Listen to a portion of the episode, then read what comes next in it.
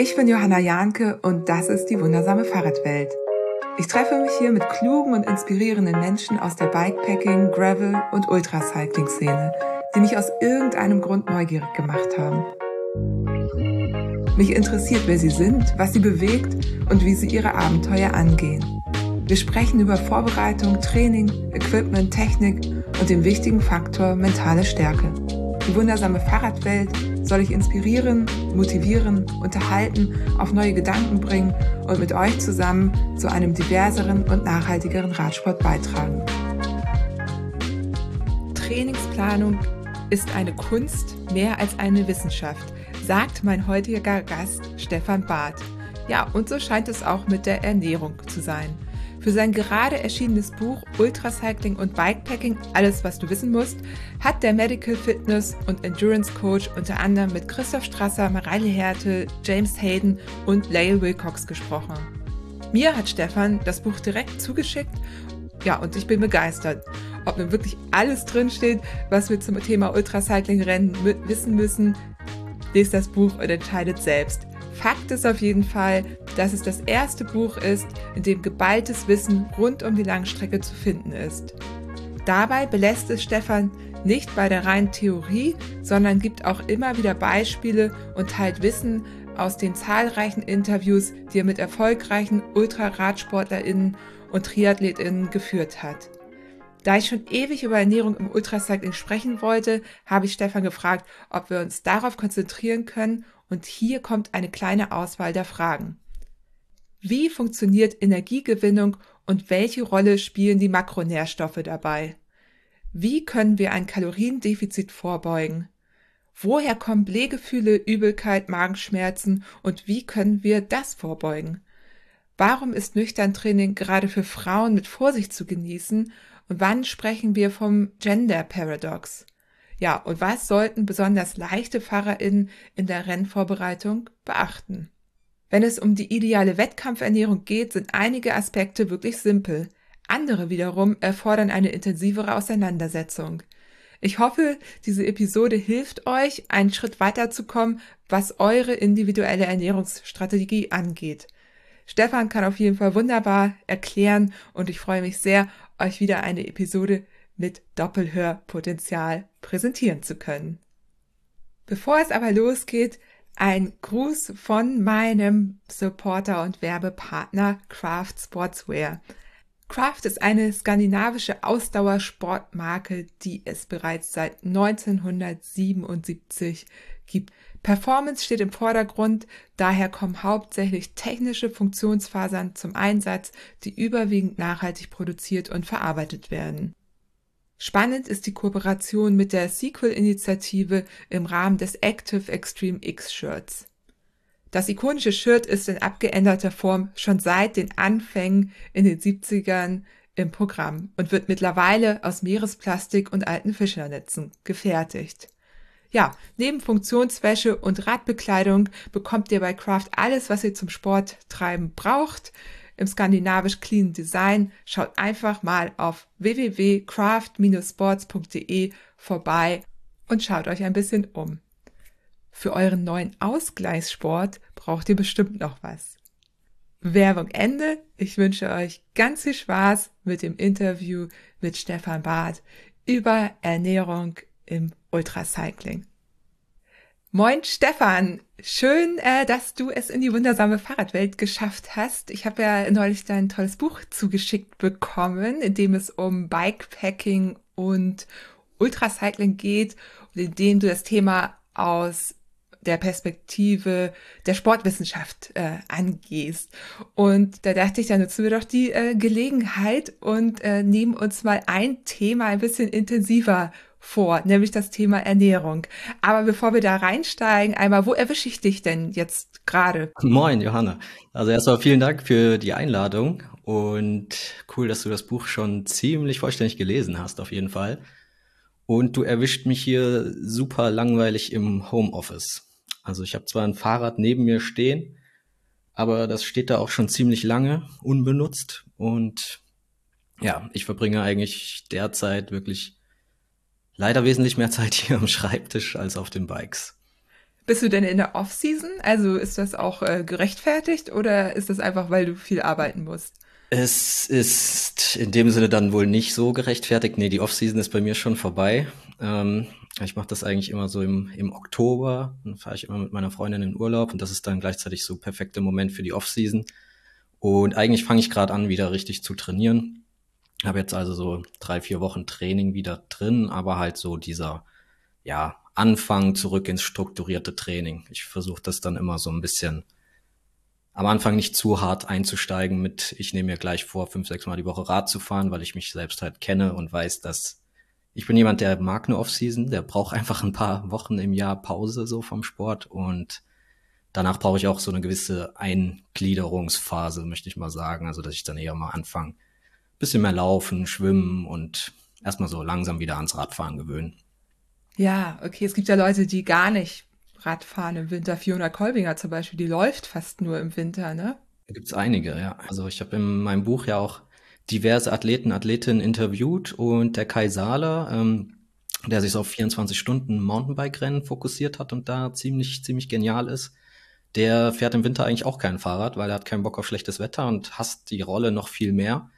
Und der geht dann auch einfach mal so morgens und abends jeweils einen Halbmarathon laufen und hält sich so fit. Also es geht. Ja, ist ja auch fürs, äh, für, für die mentale äh, Einstellung. Wobei, ich weiß nicht, einige Leute fahren auch gern das ganze Jahr Rad. Ne? Man kann das wie immer nicht über einen Kamm scheren. Aber ich kann es schon auch verstehen, mal eine Pause zu machen. Bei mir ist es auch vor allem eher so für den Kopf. Ne? Also ich fahre super gern Fahrrad, aber ich habe auch immer wieder Phasen, wo ich mein Fahrrad einfach gar nicht mehr sehen kann. Also ich gehöre irgendwie nicht zu den Leuten, die immer Bock haben, Fahrrad zu fahren. So, das finde ich auch irgendwie bewundernswert die Menschen, die das können und die da so mega Bock haben, dass sie auch im Winter hier bei ja schlechtem Wetter und immer draußen sind. Und bei mir ist es gar nicht mal so unbedingt das schlechte Wetter dann vielleicht, sondern es ist eher grundsätzlich so dieses Fahrradfahren. Also ich kann einfach nicht das ganze Jahr über Fahrrad fahren. So, das, nee, ich brauche da noch mal was anderes. Du bist ja Medical und Endurance Coach. Machst du denn dann äh, deinen eigenen Trainingsplan oder machst du das in einem Austausch mit jemand anderem? Genau, also ich mache derzeit auf jeden Fall meine, meine Trainingsplanung selbst.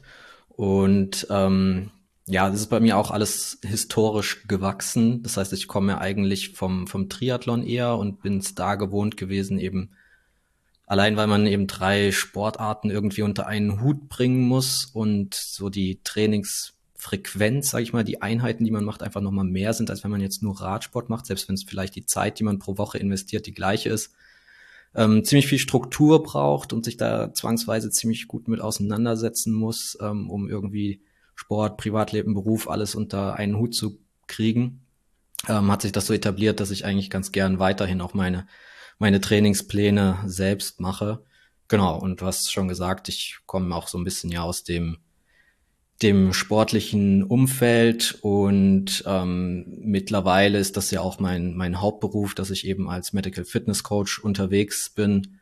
Ähm, sprich, ich setze mich so oder so immer damit auseinander, aber auch das so Berufskrankheit. Ich plane eben nicht nur mein, mein Radtraining, sondern ein großer Stellenwert liegt eigentlich bei mir auch darauf, dass ich so dieses ganze drumherum versuche auch möglichst gut in mein Training oder auch von denen, die ich jetzt coache, halt mit, mit einzubeziehen. Ja, also wie das ganze Thema so Stabilisations-, Core-Training und alles, was, was so dazugehört. Ah, okay. Das ist das Drumherum bei dir. Ich dachte so Familie, Arbeit.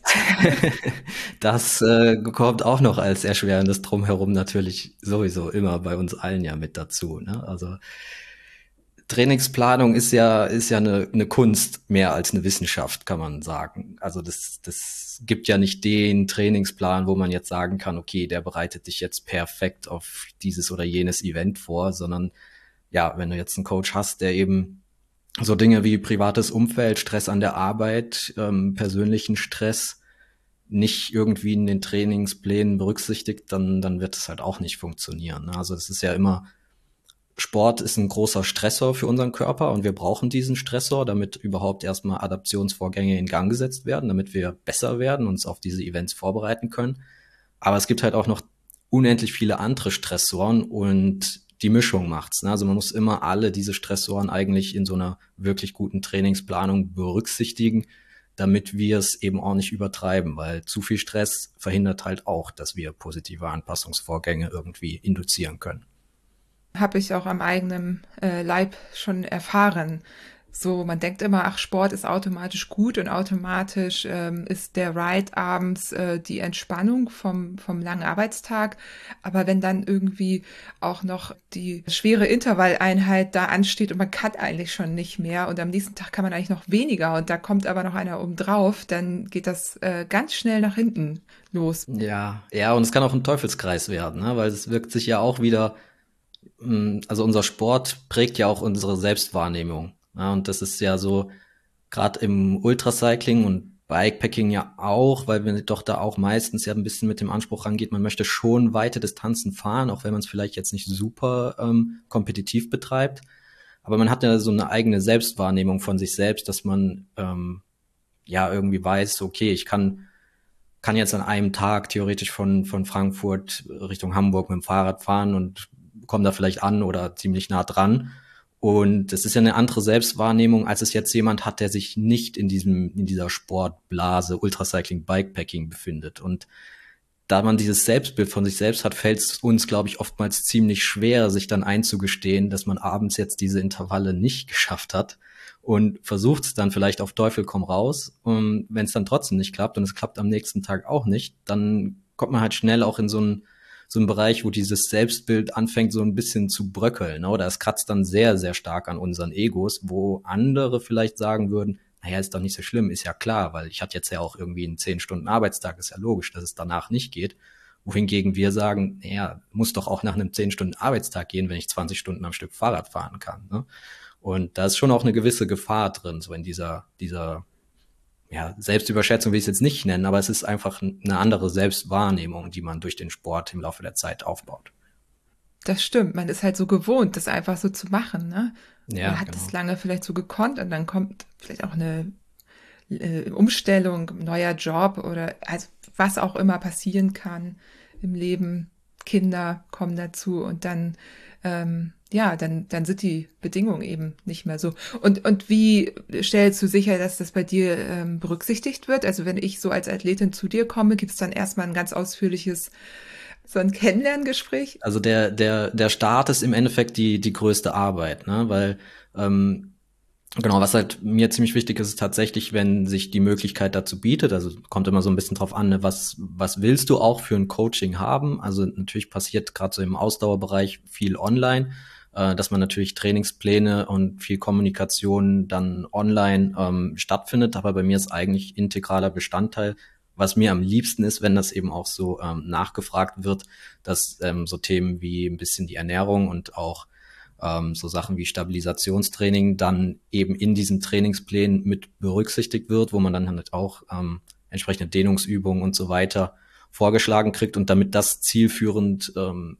passieren kann, tatsächlich ist eigentlich eine Anamnese unerlässlich, ne? dass man einfach sieht, ähm, wie, wie ist die Bewegungsausführung, beziehungsweise der, der Anfang, der ist, äh, wenn man vorher noch nicht so viel Kontakt hatte, das ist so, so eine, eine witzige Situation, ja, aber man, man steht ja dann, im Endeffekt stehst du quasi vor mir und ich schaue dich erstmal ein paar Minuten einfach nur kommentarlos an, ja. Ähm, überspitzt gesagt jetzt. Ne? Also man kann schon einfach sehr, sehr viel sehen, ähm, ob ein Athleten, Athletin ähm, ja gewisse muskuläre Disbalancen aufweisen, lässt man ein paar Kniebeugen zum Beispiel machen. Da kann man extrem viel sehen, wie bewegt sich die Wirbelsäule dabei, wie werden die Schulterblätter bewegt. Und das alles gehört für mich halt eigentlich zu einem zu einem guten und ausgewogenen Training auch mit dazu, weil gerade Radsport ähm, doch eine eine Sportart ist, wo wo ja unser Sportgerät einen Bewegungsablauf vorgibt. Na, also ist selbst, also auch Sportarten wie Laufen sind tendenziell auch eigentlich immer noch einseitig, auch wenn das häufig nicht so wahrgenommen wird, weil wir einfach eine geradlinige Bewegung haben. Also es geht immer nach vorne. Ähm, man hat kaum Rotationsbewegung oder ähm, Bewegung, wo man jetzt ein Körpersegment zur Seite ausrichtet. Wenn du jetzt das bei dir zum Beispiel mit deiner Rugby-Karriere ist ja vollkommen anders. Ne? Also das ist ja eine Bewegung, die geht in alle Richtungen, immer wieder. Und beim Radfahren ist das noch extremer als jetzt beim Laufen, weil A ist sie einseitig, die Bewegung, und B ist sie halt auch in ganz limitierten Bewegungsreichweiten, wo auch unsere Gelenke nur angesteuert werden. Also wir haben ja mh, sag ich mal, es gibt gewisse Muskeln, die auf dem Rad halt den Vortrieb erzeugen, was hauptsächlich der Oberschenkel ist. Und das sind eben Muskeln, die ein Gelenk nur mh, ja ansprechen sozusagen. Deshalb sind die super, um halt viel, viel Power zu erzeugen, viel Kraft zu erzeugen.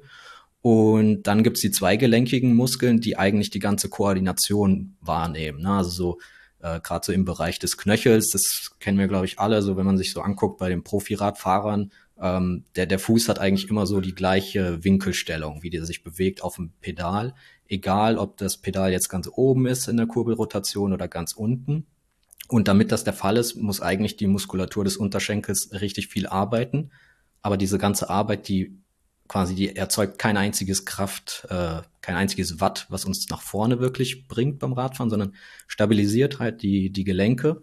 Und durch die, diese Stabilisierung sorgt es halt dafür, dass die Kraft, die unser Quadrizeps erzeugt, auch wirklich irgendwie am Hinterrad dann mal ankommt. Ne? Und deshalb hat aber natürlich dieser Knöchel nur eine ganz, ganz kleine Bewegungsreichweite. Und wenn jetzt jemand nur Rad fährt, immer, und das das Einzige ist, was er macht, dann ähm, ja, dann, dann passt sich unser Körper auch so ein bisschen darauf an. Ne? Da geht halt schon Bewegungsreichweite verloren. Und ähm, wir passen uns dann so ein bisschen an unser Sportgerät an, ähm, was natürlich in ja so den Alltagssituationen und wenn wir dann so ein bisschen älter werden, nicht unbedingt die beste Voraussetzung ist, um Treppen zu steigen oder keine Ahnung. Also sich halt so im Alltag vorzubewegen. Ne? Ich habe ja überlegt, ob ich äh, wieder Rugby spiele, so als Ausgleichssport zum Radsport. Ist, glaube ich, ein sehr interessanter Ausgleichssport, aber aus, aus vielerlei Hinsicht sicherlich eigentlich schlau. Ja, das Problem ist, man kann halt Rugby nicht so halb machen. Ne? Also ich muss dann halt auch diese ganzen Muskeln wieder aufbauen. Da, da habe ich nichts gegen, aber es ist halt heißt Arbeit, sonst verletzt man sich halt. Ja, ich weiß nicht, gibt's nicht irgendwie sowas wie also Touch Rugby, Rugby. So, genau, so ein bisschen ja, ja. entschärft, wo du halt. Ja, aber das ja, ja, ja.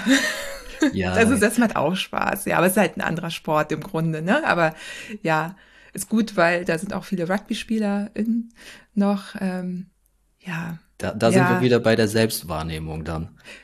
Ah, ja, okay. Ja, also so schließt sich so ein bisschen der Kreis. Ja? ja, das hat aber nichts damit zu tun. Das macht, also, ich, ja, es ist halt leider so, Rugby ist halt einfach der beste Sport der Welt und der macht halt einfach so mega Spaß, weil er so komplex ist. Ne? Also ich spiele auch zum Beispiel lieber 15er als 7er. Das sind so zwei verschiedene Formen nochmal. Sieben SpielerInnen auf dem Platz oder 15. Und ja, ich finde es einfach toll. So, äh, ja, ja. Ich, ich, ich muss gestehen, ich habe keine Ahnung von Rugby, ehrlicherweise.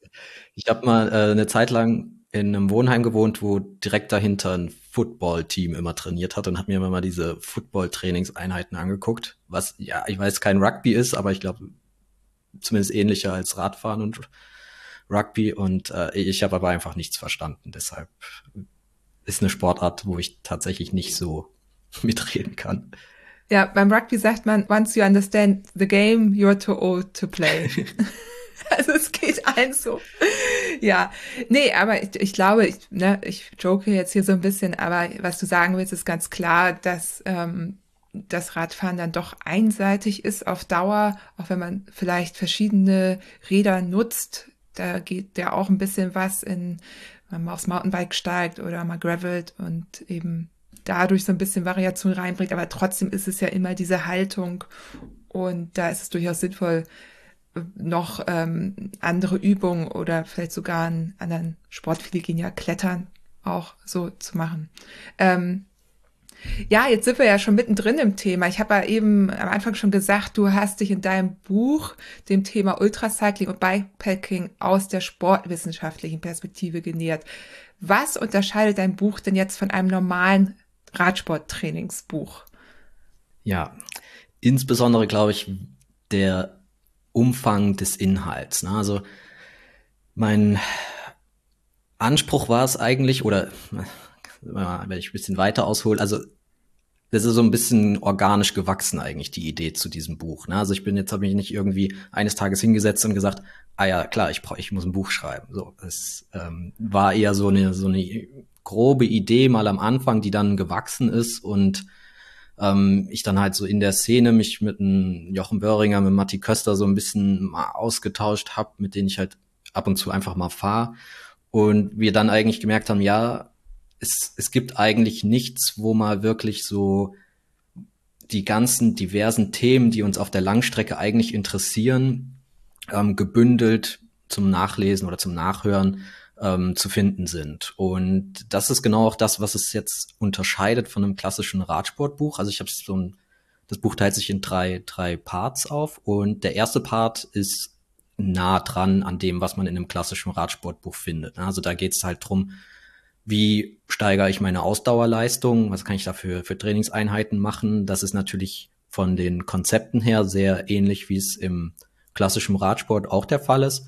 Ähm, eben mit so ein paar Transferleistungen, dass wir natürlich auf der Langstrecke, wenn wir irgendwie ein Transcontinental fahren wollen und da 10 bis 14 Tage unterwegs sind, ähm, ist es natürlich doch nochmal ein bisschen anders, als wenn in 21 Tagen die Tour de France gefahren wird. Aber es unterscheidet sich natürlich jetzt nicht rudimentär vom, vom typischen Radsporttraining, weil am Ende muss halt Rad fahren.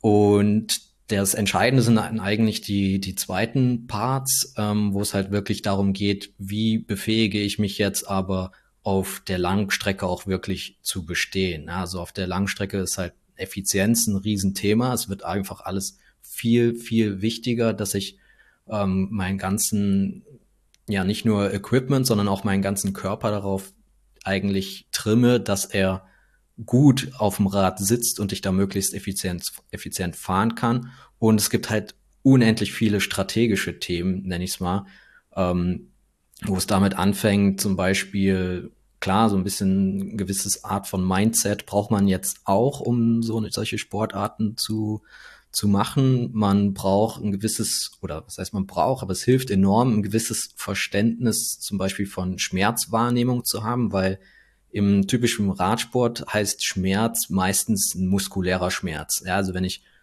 weiß ich nicht, bei beim Etappenrennen mir angucke, wie die Alp d'Huez hochballern mit irgendwie 25 kmh, da, da brennen einem halt die Muskeln. Ja, das ist ein Schmerz, der im Ultracycling gar nicht so oft vorkommt, weil wir einfach ja gar nicht so schnell fahren. Das heißt, da sind die Schmerzen ganz andere, weil irgendwie fangen an, die Hände taub zu werden oder die Füße verliert man das Gefühl in den Zehen oder kriegt Blasen an den Füßen, weil die, wenn man irgendwie seit, weiß ich nicht, 24 Stunden mit nassen, nassen Socken fährt. Ähm, so dieses klassische Schirmers Neck, die Nackenmuskulatur gibt irgendwann auf. Ja, also das sind Themen, die kommen natürlich im normalen Radsport nicht vor, sind bei uns im Bikepacking, Ultracycling allerdings enorm relevant. Oder auch das Thema Schlaf zum Beispiel. Ne? Also in welcher normalen Sportart fährt man einfach mehrere Tage lang durch. So, ne? Also das ist ja was, womit man sich normalerweise im Sport wenig beschäftigt. Ähm, was bei uns aber natürlich einen enormen Mehrwert ausmacht, wenn ich halt beim Transcontinental einfach jeden Tag eine Stunde weniger schlaf als, als mein Kontrahent. Ja gut, dann äh, komme ich entweder vor ihm an oder kann halt auf jeden Fall irgendwie länger im Restaurant sitzen. So, ne? Also mh, man hat man halt da super viele so strategische Stellschrauben, an denen man drehen kann. Und das ist eigentlich dann im Laufe der Zeit so mein Anspruch geworden, dass ich gesagt habe, okay, ich will jetzt wirklich ein Buch schreiben, was alle diese Themen eigentlich beinhaltet. Und da ist es dann so ein bisschen zusammengekommen, dass ich mich halt als erstes ganz, ganz viel mit den ganzen theoretischen Konzepten beschäftigt habe und eben geschaut habe auch, ähm, wo kann man jetzt sinnvolle Übertragungen machen auf unseren Sport, die es einfach so in der Sportwissenschaft auch noch nicht gibt, weil, naja, also es gibt gewisse ja, Paper schon so im Bereich Trailrunning, Ultra Trailrunning und auf Langstrecken Radsport, da, da gibt's wirklich, glaube ich, wenn man da mal bei, bei Google Scholar oder so gucken würde, da gibt's so vier, fünf Paper. Ne? Also da, da hat sich eigentlich noch keiner mit beschäftigt und das, was es gibt, das sind rein deskriptive Studien und das, das steckt halt alles natürlich hier in den Kinderfüßen und ist meistens auch nicht so auf einer repräsentativen Basis. So, das heißt, da muss man irgendwie schauen, ähm, wo komme ich eigentlich an Materialien her? Ne? Und das Thema Schlaf ist da eigentlich so ein Paradebeispiel, weil es gibt, gibt keine Forschung darüber, wie wirkt sich jetzt so ein Schlafmangel aus ähm, auf so einem, so einem Transcontinental-Rennen zum Beispiel. Aber es gibt natürlich ganz, ganz viel Forschung in dem Bereich ähm, Schlaf. Ne? Also es gibt ja Berufsgruppen, für die ist Schlafmangel ein Riesenthema und das ja auch schon seit Jahrzehnten. Ne? Also wenn ich jetzt im Krankenhaus arbeite oder ähm, irgendwie Langstreckenflüge äh, da in, im Flugzeug tätig bin, da, da gibt's halt 48 Stunden Schichten und da gibt's einen sehr, sehr großen ähm, Wissenschaftskörper, der da eigentlich geforscht hat, ja, funktioniert jetzt ein Powernap oder ist es doch besser, einen Kaffee zu trinken? Und wenn ich einen Powernap mache, wie lang müsste der denn sein? Oder was ist zu lang? Ne? Und ähm, das heißt, das war so der erste Schritt, mal diese ganze Theorie zusammentragen, das zu strukturieren und das dann eigentlich im zweiten Schritt, und das ist das, das was jetzt, glaube ich, auch das Buch dann nochmal von anderen Werken unterscheidet, ähm, dass das halt auch abgeglichen wird mit dem, was in der Praxis wirklich machen. Ja, und das ist dann der Punkt, wo ich eben meine ganzen Interviewpartner, Interviewpartnerinnen mit reingeholt habe und versucht habe einfach wirklich mal, ja, so mit den, mit den Besten, die halt irgendwie Siege beim Transcontinental, beim Race Across America, bei der Tour Divide, sonst wo auf dem Kerbholz haben, mich mit denen hinsetzen und diese Themen mal durchsprechen und so diesen, diesen Spiegel haben. Ne? Also was sagt die Theorie, was, was wird in der Praxis gemacht und ähm, das beides so zusammenführen jetzt in einem Buch, wo man halt ja relativ kompakt, also es ist dann doch ziemlich lang geworden, aber ich glaube, es ist trotzdem eigentlich, also es hat eine sehr, sehr hohe Informationsdichte, möchte ich jetzt einfach mal behaupten. Ich weiß nicht, ob du das bestätigen kannst. Ja, doch. Äh, du hattest ja vorhin angedeutet, ich hätte dein äh, Buch fast komplett gelesen, weil ich äh, zu Beginn sagte, dass ich nämlich genau diesen sportwissenschaftlichen Teil, den habe ich erstmal geskippt und bin zu den anderen Kapiteln, was auch sehr gut funktioniert. Also das ist auch eine große äh, Stärke von dem Buch. Ähm, dass du eben, dass, äh, dass, dass, dass man da eben direkt einen Einstieg findet und natürlich auch die äh, Beispiele, die du dann aus der Praxis bringst. Und da war ich natürlich auch sehr neugierig, weil ich die AthletInnen ja auch kenne, teilweise auch schon mit ihnen gesprochen habe und natürlich super neugierig war, wie, wie machen die das eigentlich, ne? So. Und da hast du beim Thema Ernährung ähm, drei Beispiele, die alle unterschiedlich sind, die quasi so das Spektrum abdecken von dem, wie es möglich ist. Ähm, und äh, da, vielleicht können wir ja darüber mal sprechen, wie, wie es dann in der Praxis wirklich aussieht und was so die Unterschiede sind. Stichwort ähm, Supported versus Unsupported Rennen, ganz wichtig. Wenn ich ein Team dabei habe, kann ich natürlich eine ganz andere Ernährungsstrategie fahren, wie wenn ich ähm, auf äh, Supermärkte und Tankstellen angewiesen bin und mir da schnell selber was zusammensuchen muss. Und dann ähm, bei den ähm, supporteten Rennen wiederum die, den Unterschied zwischen flüssig und fester Nahrung fand ich auch interessant oder beides. Ähm, ja, magst du von, von den Beispielen oder äh, davon erzählen, was, was dich da so vielleicht auch überrascht hat oder was so, was machen die AthletInnen, so was kann man verallgemeinern und, und was vielleicht auch nicht, wo sind dann welche unterwegs, die es ganz anders machen? Ja, ja. Ja, also äh, Thema Ernährung, das, das hat mich auch so bei den Interviews auf jeden Fall immer mal wieder geflasht, weil ich glaube, es gibt kaum etwas, was so individuell ist wie die Ernährung. Na, also das ist die Beispiele auch, die, die da sind, die sind ja wirklich so konträr, dass, ähm, dass ich da auch extrem überrascht war. Ähm, genau, also Du hast jetzt ja schon mal so ein bisschen grob das, das einsortiert. Ähm, was sind eigentlich so die Unterschiede? Ne? Klar, wir haben einmal Supported versus Bikepacking. Man hat natürlich andere Möglichkeiten, wenn ich eine Crew dabei habe. Und der größte Unterschied, glaube ich, in der Ernährung selbst auf jeden Fall die, die Extremvarianten, würde ich mal so einordnen. Man ernährt sich rein flüssig, was logischerweise dann nur im Supported-Bereich möglich ist ähm, versus ich ernähre mich möglichst so wie im Alltag. Also nicht mal nur fest, sondern ich versuche wirklich noch mehr das Extrem zu gehen und sage, ich versuche gar nicht so sehr zu unterscheiden zwischen, ich fahre jetzt ein Rennen und äh, ich, ich trainiere ganz normal zu Hause, außer vielleicht, dass es in der Menge variiert. Das sind eigentlich, glaube ich, so die, ja, diese, diese zwei Extreme, in, ähm, die diesen ganzen Bereich Ernährung so eingrenzen.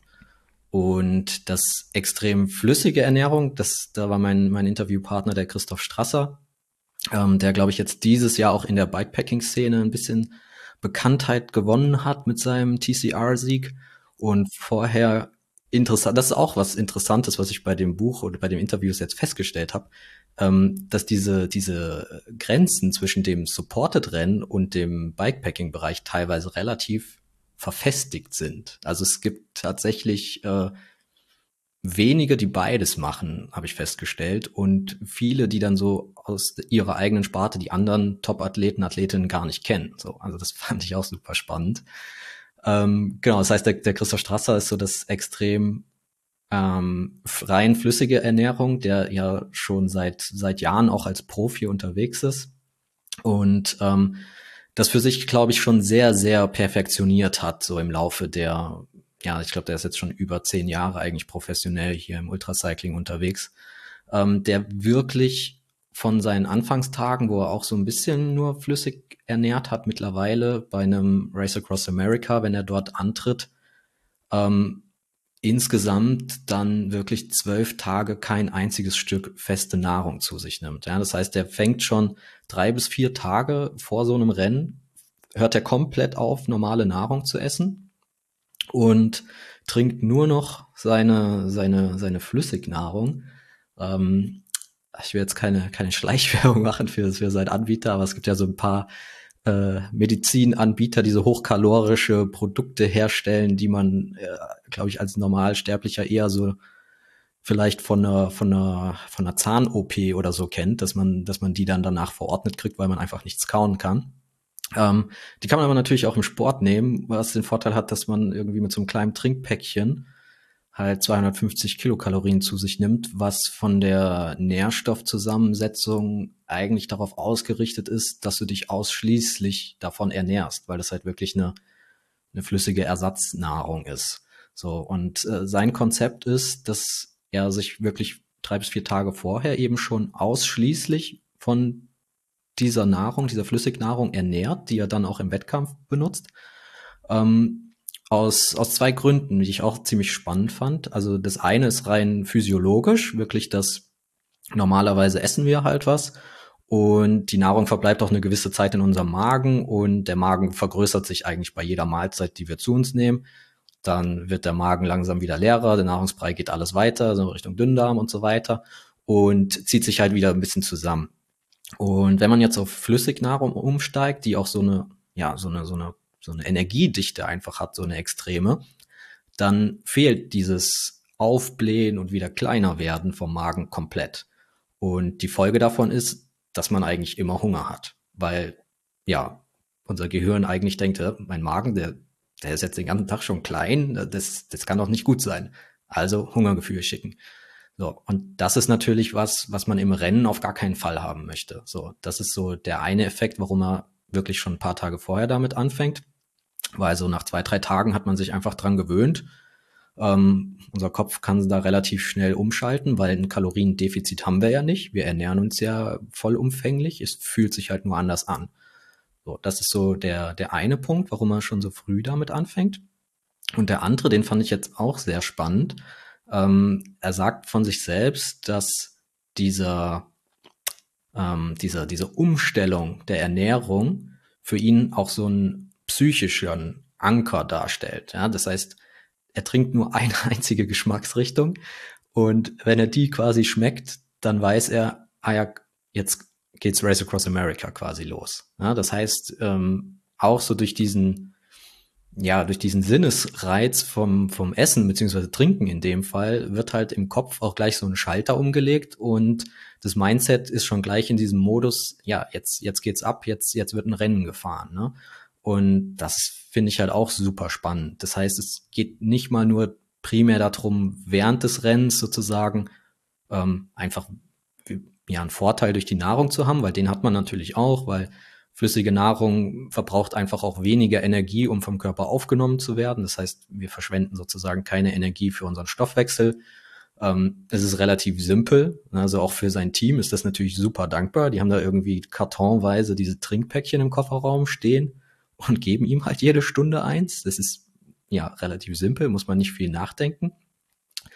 Und ähm, ja, er, er spart sich da halt einfach Energie und kann schneller fahren, so, ne, weil du natürlich auch alles, was reingeht, muss auch wieder raus.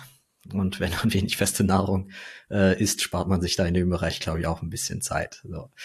Ähm, deshalb, also es gibt, gibt äh, relativ viele, viele Facetten, die das, die das attraktiv machen auf der einen Seite, so eine rein flüssige Ernährung. Aber ich glaube, man muss auch wirklich bereit dafür sein und sehr äh, dedicated irgendwie das, das so durchzuziehen. Also ich weiß nicht, Johanna, du hast jetzt so ein bisschen, äh, als du es angesprochen hast, so ein bisschen schon so gelacht. Du hast, hast wahrscheinlich noch nicht versucht, oder? Dich mal flüssig zu ernähren.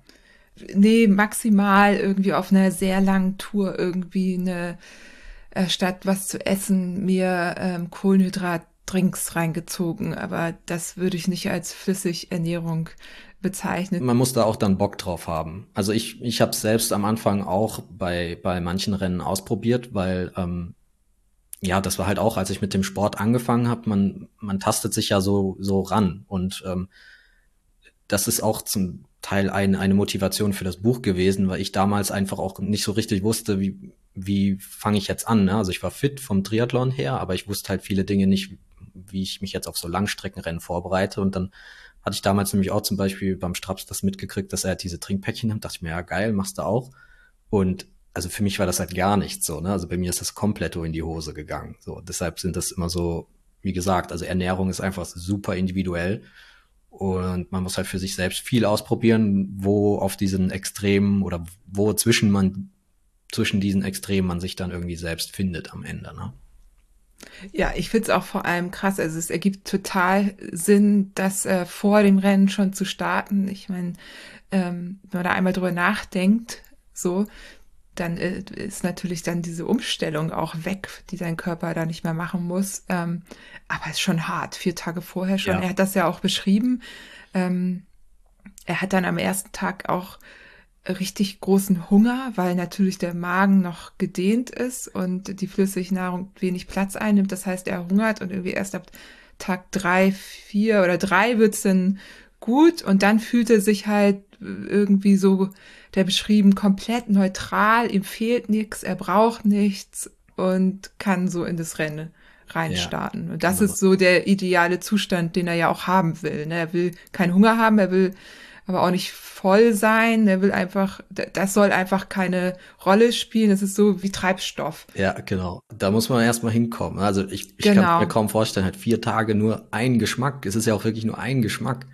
Ah. Selbst ich hatte beim Transcontinental immer eine süße und eine salzige Food Pouch und dann habe ich variiert und dann gab es auch noch so Schichtvariationen ja. Systeme, weil kommen wir vielleicht noch darauf zu sprechen, Kaloriendefizite bei solchen Rennen sind halt äh, der Leistungskiller schlechthin und deswegen ja auch so Strategien wie Flüssignahrung. Wer war das denn, die die Flüssignahrung gar nicht vertragen hat und dann tatsächlich auf feste Nahrung umgestellt hat, auch im im Supported-Bereich. Und es ist echt interessant, dass du das vorhin gesagt hast. Also ich bin auch so in Gedanken mal meine Podcast-GästInnen-Liste durchgegangen und ich, ich habe maximal GästInnen, die auch schon supported gefahren sind, aber die immer irgendwie eingeladen sind, weil es um ein unsupported Bikepacking-Rennen ging. Ja, es ist schon so. Also es ist, ja. als ob das irgendwie eine andere Szene ist. Es ist eine andere Szene. Es ist eine andere Szene, auf jeden Fall, ja, ja. Christoph Strasser kannte ich nun schon, weil äh, der hat ja, ich meine, wie viele Male das Race Across America gewonnen. Da habe ich mir auch schon vor Jahren sämtliche Dokus angeschaut, die es da irgendwie gab. Also das ist, das fand ich schon immer beeindruckend.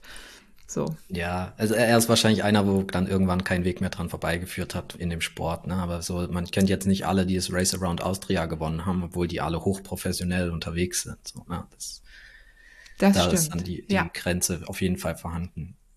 Ja. Ähm, ja, das andere Extrem, das, das fand, also das ist auch eins einer also der Gespräche, die mir äh, die am coolsten waren, so wo ich, wo ich, wo ich glaube ich mit das meiste auch für mich selbst gelernt habe ähm, mit der Mareile Hertel, die vielleicht vielen, vielen weniger bekannt ist, weil sie gar nicht so sehr ähm, unbedingt im Radsport ist, sondern eigentlich eben im Triathlon. Und da ähm, die Weltrekordhalterin im Triple Ultra Triathlon. Ja, also das sind äh, sie, sie hat einfach mal so drei, drei Ironman-Distanzen hintereinander gemacht und da hält sie den, den Weltrekord bei den Frauen. Und sie ernährt sich so wirklich gar nicht, ähm, wie, wie sagt man das jetzt? Also mit diesen typischen Sportprodukten. Also sie boykottiert sozusagen die ganze, die ganze äh, Fraktion, was Gels und so weiter anbelangt. Ähm, weil sie halt festgestellt hat, wenn sie so lange Sachen macht, wo du halt einfach mehrere Tage zum Teil ja unterwegs bist, dass diese ganzen synthetischen Produkte, wo halt auch einfach vollgestopft sind mit Zucker, dass es bei ihr nicht mal unbedingt eine, eine Verträglichkeit im Magen, also was ja viele haben, dass sie so ein Blähgefühl einstellt, dass er irgendwie nicht schnell genug aufgenommen werden kann, diese ganze Nahrung und dass man dann irgendwie ja sich so so voll fühlt oder halt auch irgendwie Sodbrennen oder sonst was kriegt. Ähm, das hatte sie nicht unbedingt, aber einfach schon die Tatsache, dass es alles so extrem mit Einfachzuckern vollgepumpt ist, ähm, hat halt bei ihr dazu geführt, dass sich durch diese ganzen Zuckerkristalle über diese lange Zeit ähm, einfach die, die ganzen Schleimhäute im Mund, an der Zunge und so weiter halt ähm, ja ein bisschen entzünden und es einfach super unangenehm ist und du den Appetit verlierst und nicht mehr essen willst. Und das ist natürlich ein absolutes ähm, ja, Ausschlusskriterium, wenn du halt Ausdauersport über lange, lange Zeiten betreiben willst, musst du halt immer wieder Energie nachführen.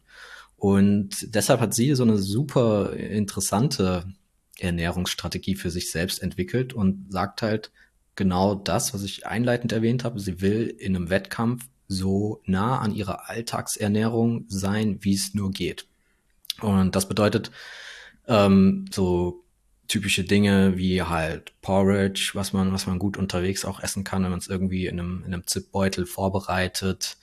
Ähm, das bedeutet, statt irgendwelchen ISO-Drinks einfach mal einen Früchtetee, den man halt leicht zuckert oder so.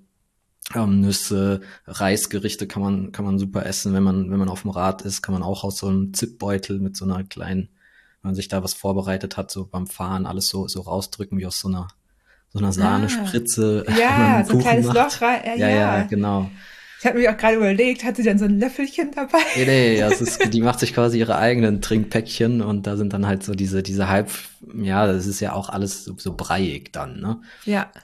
Ähm, das ist so, so ihre Strategie, was ich jetzt super spannend finde und wo ich mir gleichzeitig gedacht habe, ja, richtig cool. Ich will auf jeden Fall nie bei der Mareile im Begleitfahrzeug sitzen, äh, weil das ist ja mega der Stress, sowas vorzubereiten, weil, das ist, das fand ich jetzt am, am coolsten, ähm, sie ist das auch alles lauwarm.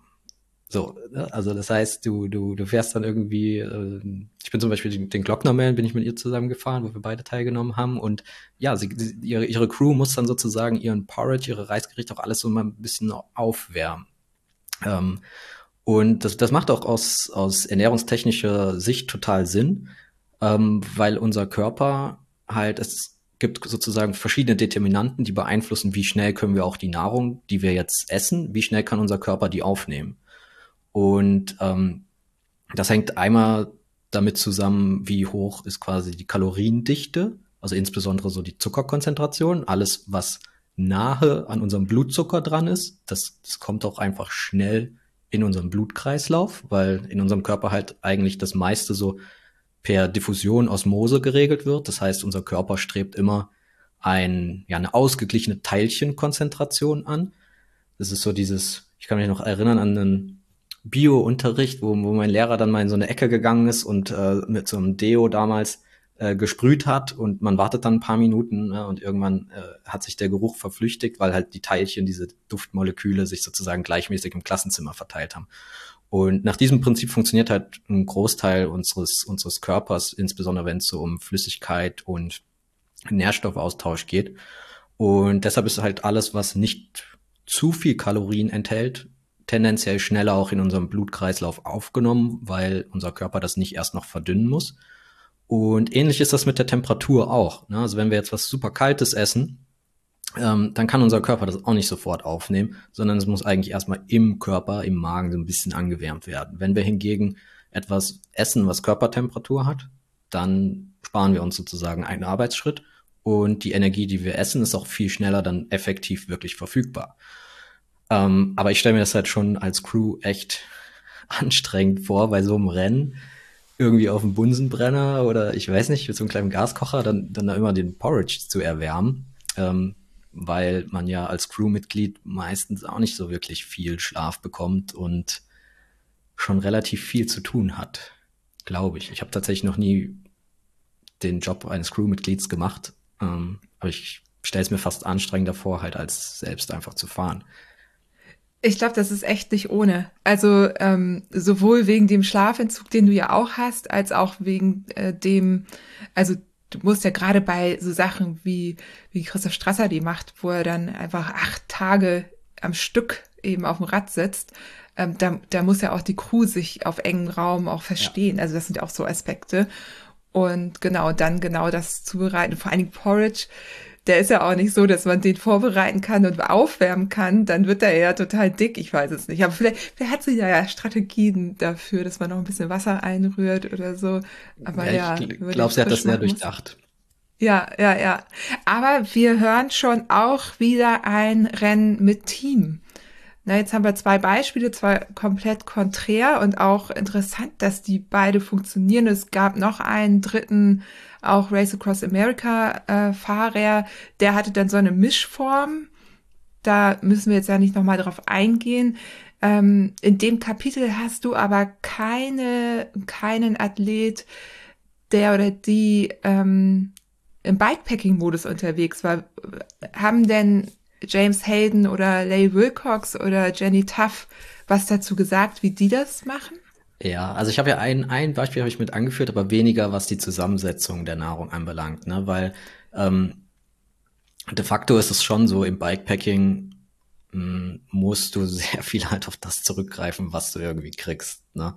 Ähm, das heißt, da gibt's tendenziell diese, diese Extreme gibt's einfach nicht. So, weil ähm, Flüssignahrung ist halt eigentlich gar keine Option. Das Einzige, was man machen kann, sind immer diese ähm, so diese, diese ISO-Drinks, ne, wo man so ein Pulver hat, was du dir halt auflöst und das ist halt relativ hochkalorisch, was aber jetzt ja nicht vergleichbar ist mit so einem, einer Flüssignahrung, womit du deine normale Ernährung sozusagen ersetzen kannst. Ne? Das heißt, es gibt schon, ähm, so zum Beispiel Jochen Böhringer weiß ich, dass der das ziemlich viel macht, wenn er seine, seine Mountainbike-Rennen da fährt. Ähm, der nimmt sich so alte äh, Packungen, wo, wo man normalerweise so Vitamin- oder Magnesiumtabletten oder so drin hat, ne, diese Rohre, und da füllt er sich dann halt so ein bisschen sein, sein ISO-Pulver rein, so dass er irgendwo in seinen, seinen Bikepacking-Taschen halt noch so zwei, drei von diesen Röhrchen hat. Äh, kann er sich dann halt ähm, ein paar, paar Fahrradflaschen unterwegs mit mischen.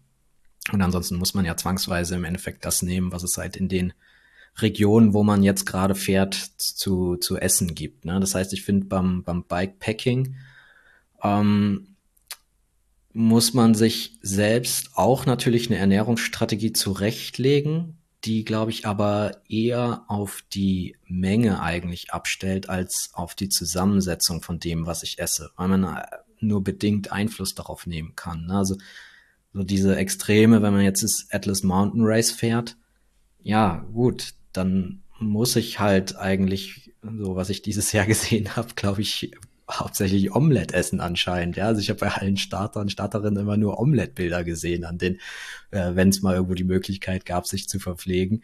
Oder beim Silk Road Mountain Race wirst du halt oft einfach nur ein Fladenbrot bekommen. So, das, ja, du musst halt da mit dem arbeiten, was du kriegst, ne? Und hast James Hayden, Entschuldigung, wenn ich dich kurz unterbreche, James Hayden hat zum Beispiel beim Silk Road Mountain Race komplett Verpflegung mitgenommen. Echt? Der, der, ja, der ist mit, ähm, ich, ich glaube, 30 Kilo Rad da unterwegs gewesen. Ähm, das war aber das Jahr tatsächlich, als er, da gab es ja ein der ist ja, da gab es so einen kleinen Überfall, ah, das ist ja, eine ja. Bedrohung. Er hat das Rennen dann abgebrochen, ähm, beziehungsweise ist erst zurück und dann weiter. Also er war nicht mehr im Race-Modus, aber ähm, das weiß ich noch, weil er da wirklich komplett alles für das äh, Rennen, äh, alles an Ernährung dabei hatte, weil er eben nicht kein Risiko eingehen ja. wollte unterwegs sich irgendwie eine Nahrungsmittelvergiftung zu holen. Ah, okay, krass. Aber ich weiß nicht, mhm. ob das wirklich praktikabel ist.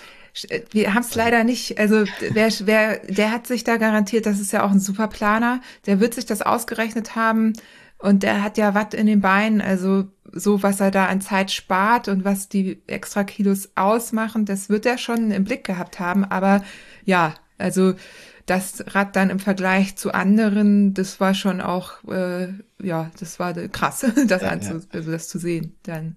Ja. Trotzdem, du sagst, man muss natürlich irgendwie auf das zurückgreifen, äh, was vorhanden ist. Und das ist natürlich bei, beim Silk Road Mountain Race oder Atlas Mountain Race extrem. Ja, also das mit den Omelettes, das stimmt auch. Also das war auch in den Jahren davor schon so. Ähm, aber in den meisten Rennen hat man ja zumindest die Möglichkeit an der Tankstelle und wenn man sich ein bisschen mehr Zeit nimmt, äh, im Supermarkt äh, was zu kaufen. Und da kann man ja auch äh, eine Auswahl treffen, die mehr Sinn ergibt als äh, eine andere. Also genau, ja, genau. Nur ist man da, glaube ich, halt wirklich von Anfang an einfach sehr individuell auf dieser Bandbreite unterwegs. Ne? Aber definitiv ist es natürlich so, ähm, können wir vielleicht auch einfach sozusagen ein bisschen thematisch weitergehen, wenn du magst. Ähm, so in was für, was, was sind jetzt zum Beispiel so Determinanten, woran man das festmachen kann, wenn ich in den Supermarkt gehe, was, was kaufe ich mir halt im Bikepacking-Modus? So, weil das, das finde ich eigentlich sehr interessant, weil ich bin ähm, jemand, der sehr, sehr empfindlich zum Beispiel ist, wenn es um Ernährung geht, blöderweise. Ja? Also ist, ich beneide immer alle, die, die irgendwie alles essen können und, und, und einfach fahren. Ähm, ich habe da ziemlich lang gebraucht, bis ich für mich da so, so einen goldenen Mittelweg eigentlich gefunden hatte. Und ähm, das sind halt so, so Kleinigkeiten manchmal, womit man aber schon, schon viel verändern kann. Also bei mir war das zum Beispiel äh, ganz trivial eine Umstellung beim Bikepacking. Früher habe ich viel Snickers gegessen und ich esse jetzt Twix. Das hört sich jetzt richtig blöd an, ne? Ähm, aber das hat, hat mir geholfen, einfach wesentlich konstanter fahren zu können, ähm, weil ich halt so ein super, ja, so ein bisschen unter Unterzuckerung quasi leide und dadurch mein Blutzuckerspiegel einfach super inkonstant ist. Das heißt, wenn ich ähm, Nahrungsmittel esse, die halt äh, sehr, sehr schnell vom Blut aufgenommen werden, der, der Zuckeranteil, dann kriege ich sehr schnell so, so Spitzen in meinem Blutzucker und ähm, du willst eigentlich ja einen sehr, sehr konstanten Blutzucker haben, damit du auch konstant Rad fahren kannst. Sonst hat man so dieses Gefühl, was, was man oft hat, wenn man sich morgens irgendwie vorm, vorm Frühstück auf die Rolle setzt und nochmal ein bisschen fahren will und äh, man merkt relativ schnell so, oh, am Anfang geht's noch gut und dann bricht man komplett ein. Oder wenn man halt so direkt vorm Sport vielleicht nochmal sich so ein, so ein ISO irgendwie getrunken hat und dann geht's 15 Minuten gut und dann fällt man in so ein Loch. Das sind halt so die Momente, wo der, wo der Blutzuckerspiegel sich zu schnell ändert. Und das finde ich ist ein Punkt, wo man sich beim Bikepacking halt sehr gut Gedanken drüber machen kann wo man einfach schauen kann, bevor ich jetzt losfahre, in welcher Gegend findet zum Beispiel mein Event statt, was kann ich da höchstwahrscheinlich kaufen in den Supermärkten und Tankstellen und halt guckt, was sind Lebensmittel, die meinen Blutzucker jetzt nicht zu sehr pushen. Und das ist zum Beispiel ein, ein Unterschied zwischen einem, einem Snickers, das, äh, also es gibt so einen Glycemic Index nennt man das, wo man vergleicht, ähm, wie stark oder wie äh, variiert die Zeit, die der Zucker aus dem Lebensmittel braucht, um in meinen Blutkreislauf zu kommen, mit reiner Glucose. Und ähm, da kann man die Lebensmittel quasi ähm, indexieren oder kann die halt mit so einem Wert ver versehen, quasi, weil wenn wir bei 100 sind, dann ist das reine Glucose. Und ähm, was jetzt eben dann einen Wert darunter hat, ist dann halt entsprechend langsamer erst im Blut und da ist es dann halt interessant zu sehen, dass es schon auch zwischen solchen typischen Schokoriegeln, die man erstmal eigentlich über einen Kamm scheren würde, halt doch nicht ganz kleine Unterschiede gibt, dass man halt sagen kann, ja, okay, ein, ein Snickers ist zum Beispiel halt eher so in diesem mittleren Bereich und ein, ein Snicker, ach, ein Snickers, ein Twix ist in dem unteren Bereich, ne? Ähm, und hat sich bei mir zum Beispiel halt bewährt, so dass ich da einfach wesentlich besser mit klarkomme, wenn ich wenn ich das als typischen Tankstellen Schokoriegel so in mein mein äh, Bikepacking Ernährungsplan irgendwie mit aufnehme. Ja, also das hätte ich jetzt auch nicht gedacht. Und was ist das beim Twix? Ist das, weil da mehr, ich weiß nicht, das ist ja auf so einem Keks drauf. Ich habe ewig keinen Twix und kein Snickers ja. mehr gegessen. Also ziemlich genau 23 Jahre, weil so lange bin ich vegan. Ah, Aber oder, also ich meine, wo also gucke ich jetzt alle Riegel nach und weiß es dann oder kann ich das auch irgendwie ausmachen an bestimmten Eigenschaften des Riegels? Ähm, ja, also es gibt quasi je höher halt die Einfachzuckerkonzentration schon ist in dem, in dem so einem Fertigprodukt, desto näher sind wir natürlich an diesem Wert von 100. Ne? Und ich vermute auch, dass es beim Twixer wirklich so an so diesem, diesem Keks einfach liegt ne? und ähm, man weniger Schokolade, weniger Nüsse und so hat. Aber es gibt da wirklich auch eine, ein, ein Glykämik-Index, der sehr, sehr umfassend ist. Ich habe den auch in dem Buch an der Stelle tatsächlich mal das, das Ursprungspaper und so, glaube ich, mit, mit in der Fußnote drin ähm, wo man viele, viele Sachen einfach nachgucken kann. Ne? Also wo man halt dann, dann sehen kann, okay, Gummibärchen zum Beispiel ist auch was, was ich immer dabei habe, weil das einfach super zwischendurch ist und das ist halt schon ähm, super schnell im Blut. Ne? Also das ist, da kann ich auch eigentlich so ein, so ein typisches Gel äh, von irgendwie, keine Ahnung, von wem auch immer nehmen. Ne? Das, das ist vergleichbar mit so Gummibärchen.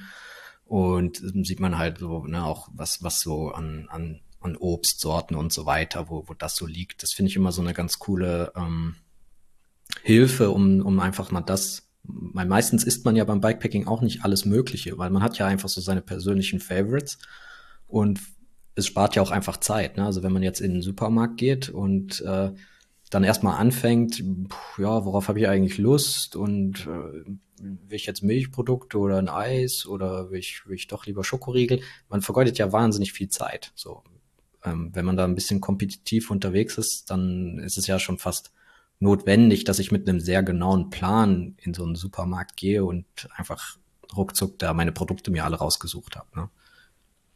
Ja, auf jeden Fall. Am besten halt vorher auf dem Rad schon die Liste im Kopf erstellen und dann nur noch rein, zack, zack, zack, wieder raus. Auch ein Tipp ist, wenn man weiß, in, also man kennt, bestimmte Supermarktketten sind ja in bestimmten Ländern äh, in der Überzahl. Also ne, man hat irgendwie ähm, da besonders die Supermärkte in anderen Ländern, besonders die anderen, dass man weiß, wo die Sachen in genau den Supermärkten liegen, dass man nicht durch den ganzen Supermarkt rennen muss, sondern weiß, hier, da ist das Regal, da muss ich hin. Also so Thema Zeit, ja, ja, äh, Zeit sparen.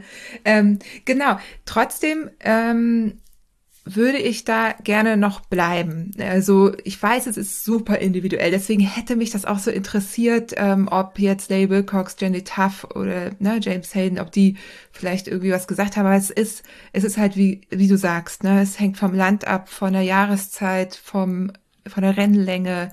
Ne, es hängt, also es gibt viele Faktoren, aber vielleicht aus dieser Richtung. Es gibt ja so ein paar Probleme, die auftauchen können. Und das äh, sind zum Beispiel Blähgefühle, Übelkeit, Sodbrennen. So, das ist das eine. Da hat man irgendwie das, äh, können wir gleich genauer darauf zu sprechen kommen, aber das ist, hat was damit zu tun, wie man die Ernährung und was man gegessen hat, in welcher Kombination und äh, wie gerade die Belastung auch ist. Ne? Man muss ja auch sagen, Verdauung äh, ist immer belastend und kostet auch Energie. Deswegen fährt der Körper die ja auch runter und möchte möglichst, so wie bei Strasser, Flüssignahrung haben. Ist ideal. So, das ist das eine. Und dann geht es aber auf der anderen Seite ja darum, eben so viele ähm, Kalorien wie nicht so viele wie möglich, das ist auch nicht richtig, aber eben das Kaloriendefizit möglichst zu decken. So, und da hattest du ja auch, da bist du ja drauf eingegangen. Also woher sowas wie, warum haben wir Blähgefühle? Was passiert da? Was, was haben wir falsch gemacht?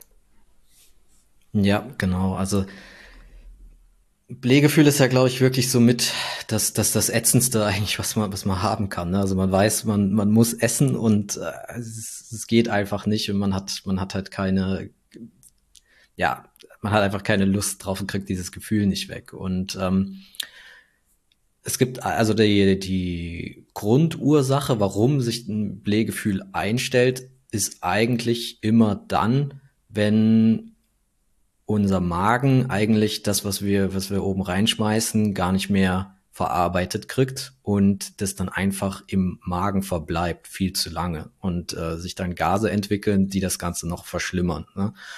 Und ähm, deshalb geht es eigentlich auch darum, dass man für sich selbst eben sowohl von der Menge als auch von der Zusammensetzung her, von der Energie, die man zu sich nimmt, mh, etwas findet, was, was möglichst gut aufgenommen wird vom eigenen Körper. Ne? Und ähm, da gibt's jetzt ganz verschiedene Ursachen, was, was dazu führen kann oder wie man das beeinflussen kann, dass, dass dieser ganze Nahrungsbrei, den wir dann so haben, eben eben nicht so sich im Magen ansammelt. Also das fängt schon wirklich bei den rein, ähm, ja, sage ich mal jetzt so diesen wirklich biologischen ähm, Vorgängen im Körper an. Das, also wir haben ja drei Makronährstoffe, Kohlenhydrate, Proteine und Fette, die wir überhaupt, ja, unser Körper in, in Energie umsetzen kann.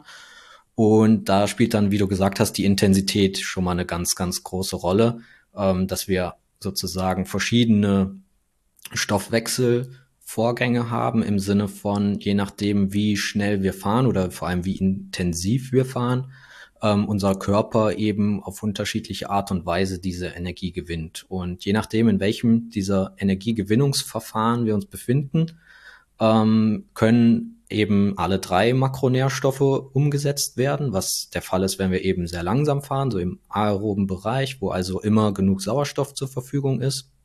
Und je schneller wir fahren, desto mehr kann der Körper eben ausschließlich nur noch Kohlenhydrate umsetzen, weil das dann im sogenannten glykolytischen Stoffwechsel umgesetzt wird, wo man eben weniger beziehungsweise keinen Sauerstoff dann mehr braucht.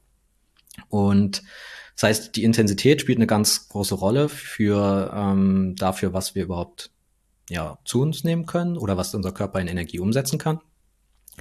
Und ähm, dann spielt schon auch dieser rein biologische Aspekt eine Rolle, dass zum Beispiel Kohlenhydrate, wenn wir die essen, ähm, das ist sozusagen die am schnellsten verfügbare Energie auch tatsächlich, unabhängig davon, ähm, in welchem Stoffwechselprozess unser Körper die Energie dann am Ende gewinnt, sondern Kohlenhydrate sind einfach in der Zeit vom Essen bis, okay, die Energie steht den Muskeln auch zur Verfügung, ähm, einfach schneller verfügbar weil das schon damit beginnt, dass Kohlenhydrate zum Beispiel ähm, im Mund bereits, wenn wir die kauen, die werden nicht quasi, der Nahrungsbrei wird im Mund nicht nur zerkleinert rein mechanisch, sondern im Mund ähm, sind schon Enzyme vorhanden, die auch ähm, diesen, diesen Nahrungsbrei bereits in Zucker umwandeln. Das kann man auch ähm, ja ziemlich, ziemlich gut sich selbst ähm, mal, mal demonstrieren. Ja? Also wenn man so ein so ein äh, selbstgebackenes Weißbrot mal nimmt, was, wo man keinen Zucker ran gemacht hat und man kaut da einfach mal ein paar Minuten drauf rum.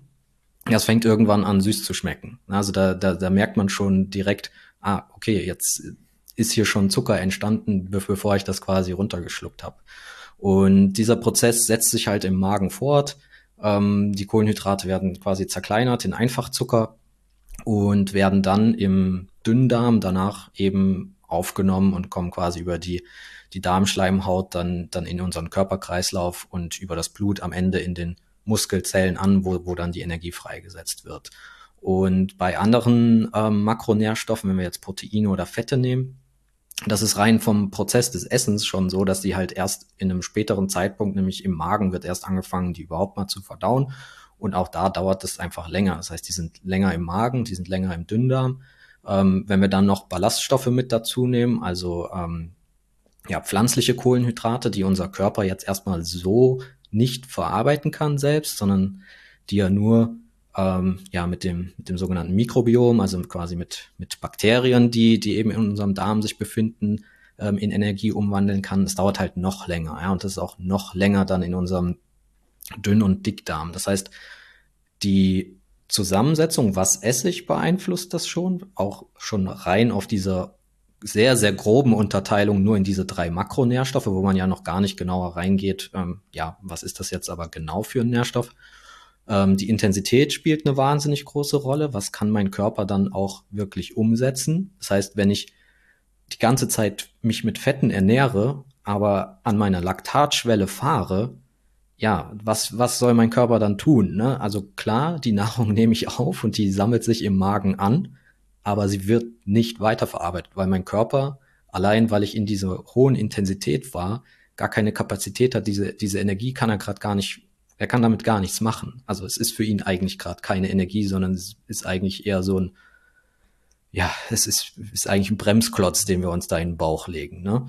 Und ähm, das führt dann natürlich dazu, dass es da im Magen einfach verbleibt und wir uns unwohl fühlen. So, das heißt, ich muss auch irgendwo da darauf achten, dass natürlich das, was ich esse und das, was ich verbrenne, dass es auch irgendwo zusammenpasst.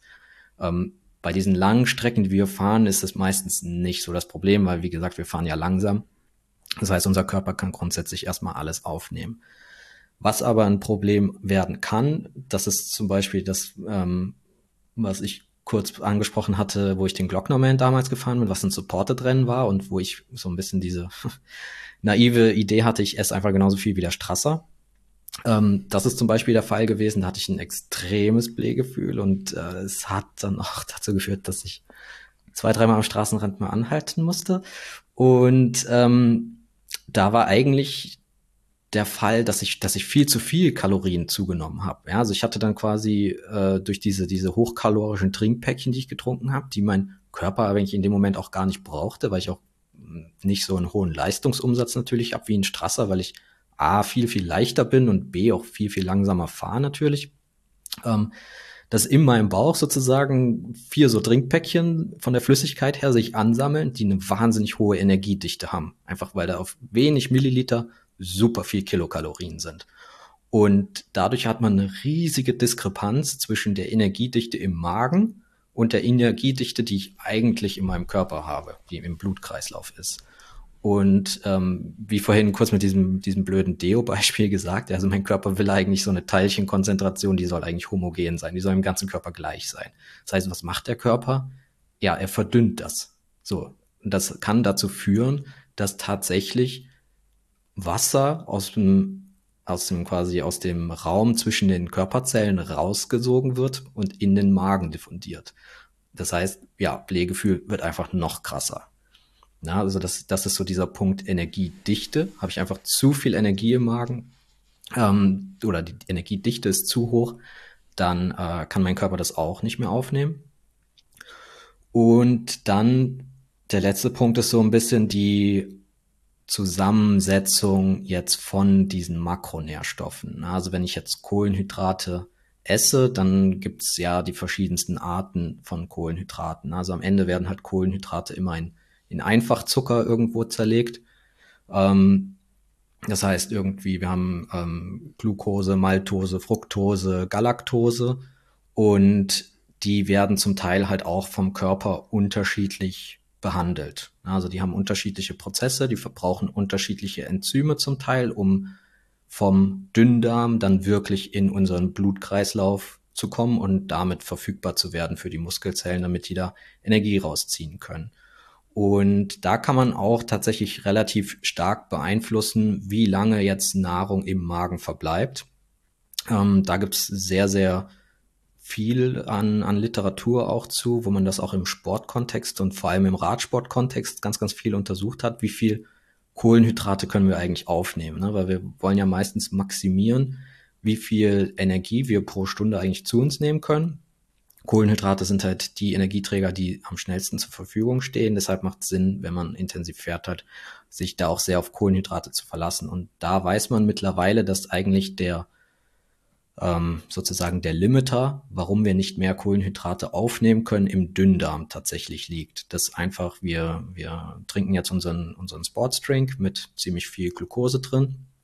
Und wenn das im Dünndarm ankommt, können wir einfach nur um die 60 Gramm Kohlenhydrate pro Stunde aufnehmen. Mehr kriegt der Körper einfach nicht hin, weil man Transportproteine braucht, die sozusagen diese Glucose durch die Darmschleimhaut irgendwie durchbringen in den Blutkreislauf. Und ja, von diesen Transportproteinen sind eben nur eine begrenzte Anzahl vorhanden. Deshalb, selbst wenn ich jetzt noch einen Liter mehr davon trinke und eben 120 Gramm Kohlenhydrate in der einen Stunde trinke, ja gut, dann, dann liegt es da im Magen rum, schwabbelt irgendwie vor sich hin, mir wird schlecht, aber mehr Energie habe ich auch nicht, weil alle Transportproteine sind sowieso schon belegt, äh, alle schon besetzt.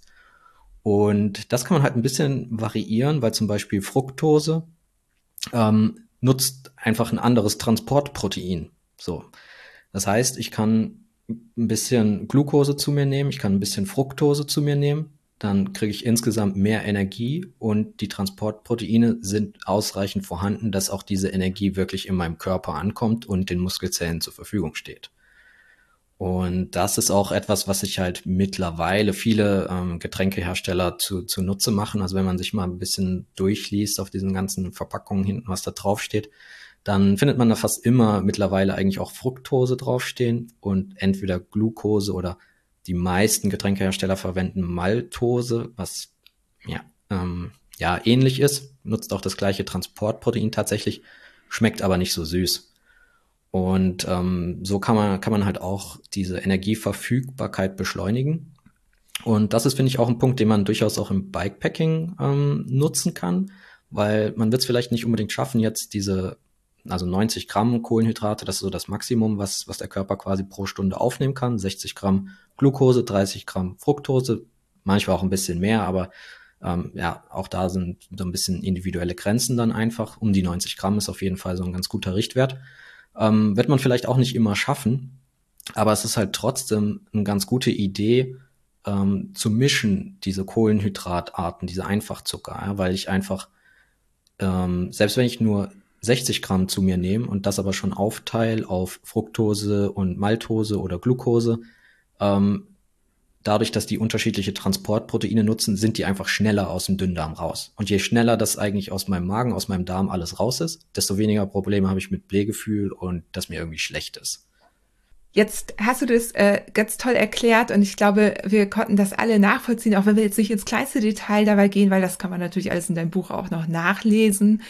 Ähm, gibt es aber auch was, und das äh, finde ich äh, auch spannend, das äh, ist der sogenannte Gender-Paradox. Denn es gibt, du hast es eben erklärt, wir haben unterschiedliche Arten der Energiegewinnung aus Fetten, Kohlenhydraten oder Proteinen.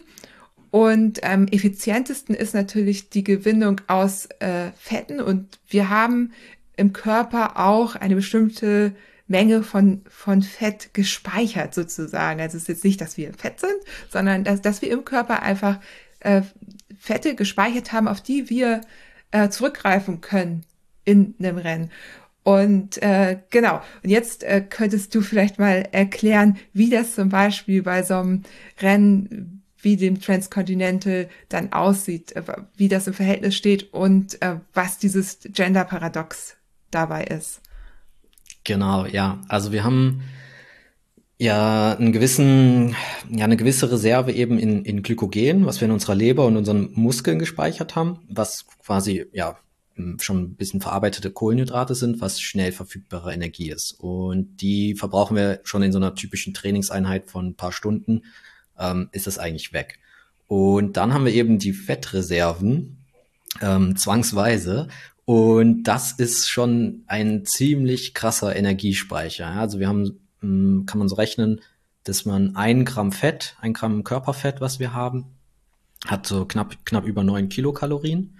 Das heißt, selbst, ja, wenn man ziemlich lean ist, hat man ja trotzdem ein paar, ein paar Kilogramm Fett hat man immer, ähm, weil es auch einfach sowas wie einen Mindestfettanteil quasi gibt. Ja, also Fett ist, wir können uns nicht auf einen Körperfettanteil von null runterhungern. Das wäre mehr als lebensgefährlich, sondern es gibt einfach so einen gewissen Prozentsatz, ähm, der bei, bei Männern, glaube ich, so um die vier Prozent etwas, ja, so um die vier Prozent liegt, bei Frauen knapp über zehn Prozent, zehn bis zwölf sowas ungefähr, ähm, was einfach so eine notwendige Menge an Körperfett ist, einfach weil halt ja zum Beispiel unser Fasziengewebe auch aus Fettzellen besteht und wir sowas einfach brauchen, damit unsere Muskeln frei gleiten können und ähm, ja, noch, noch für andere diverse Dinge braucht man eben auch diesen Mindestfettanteil.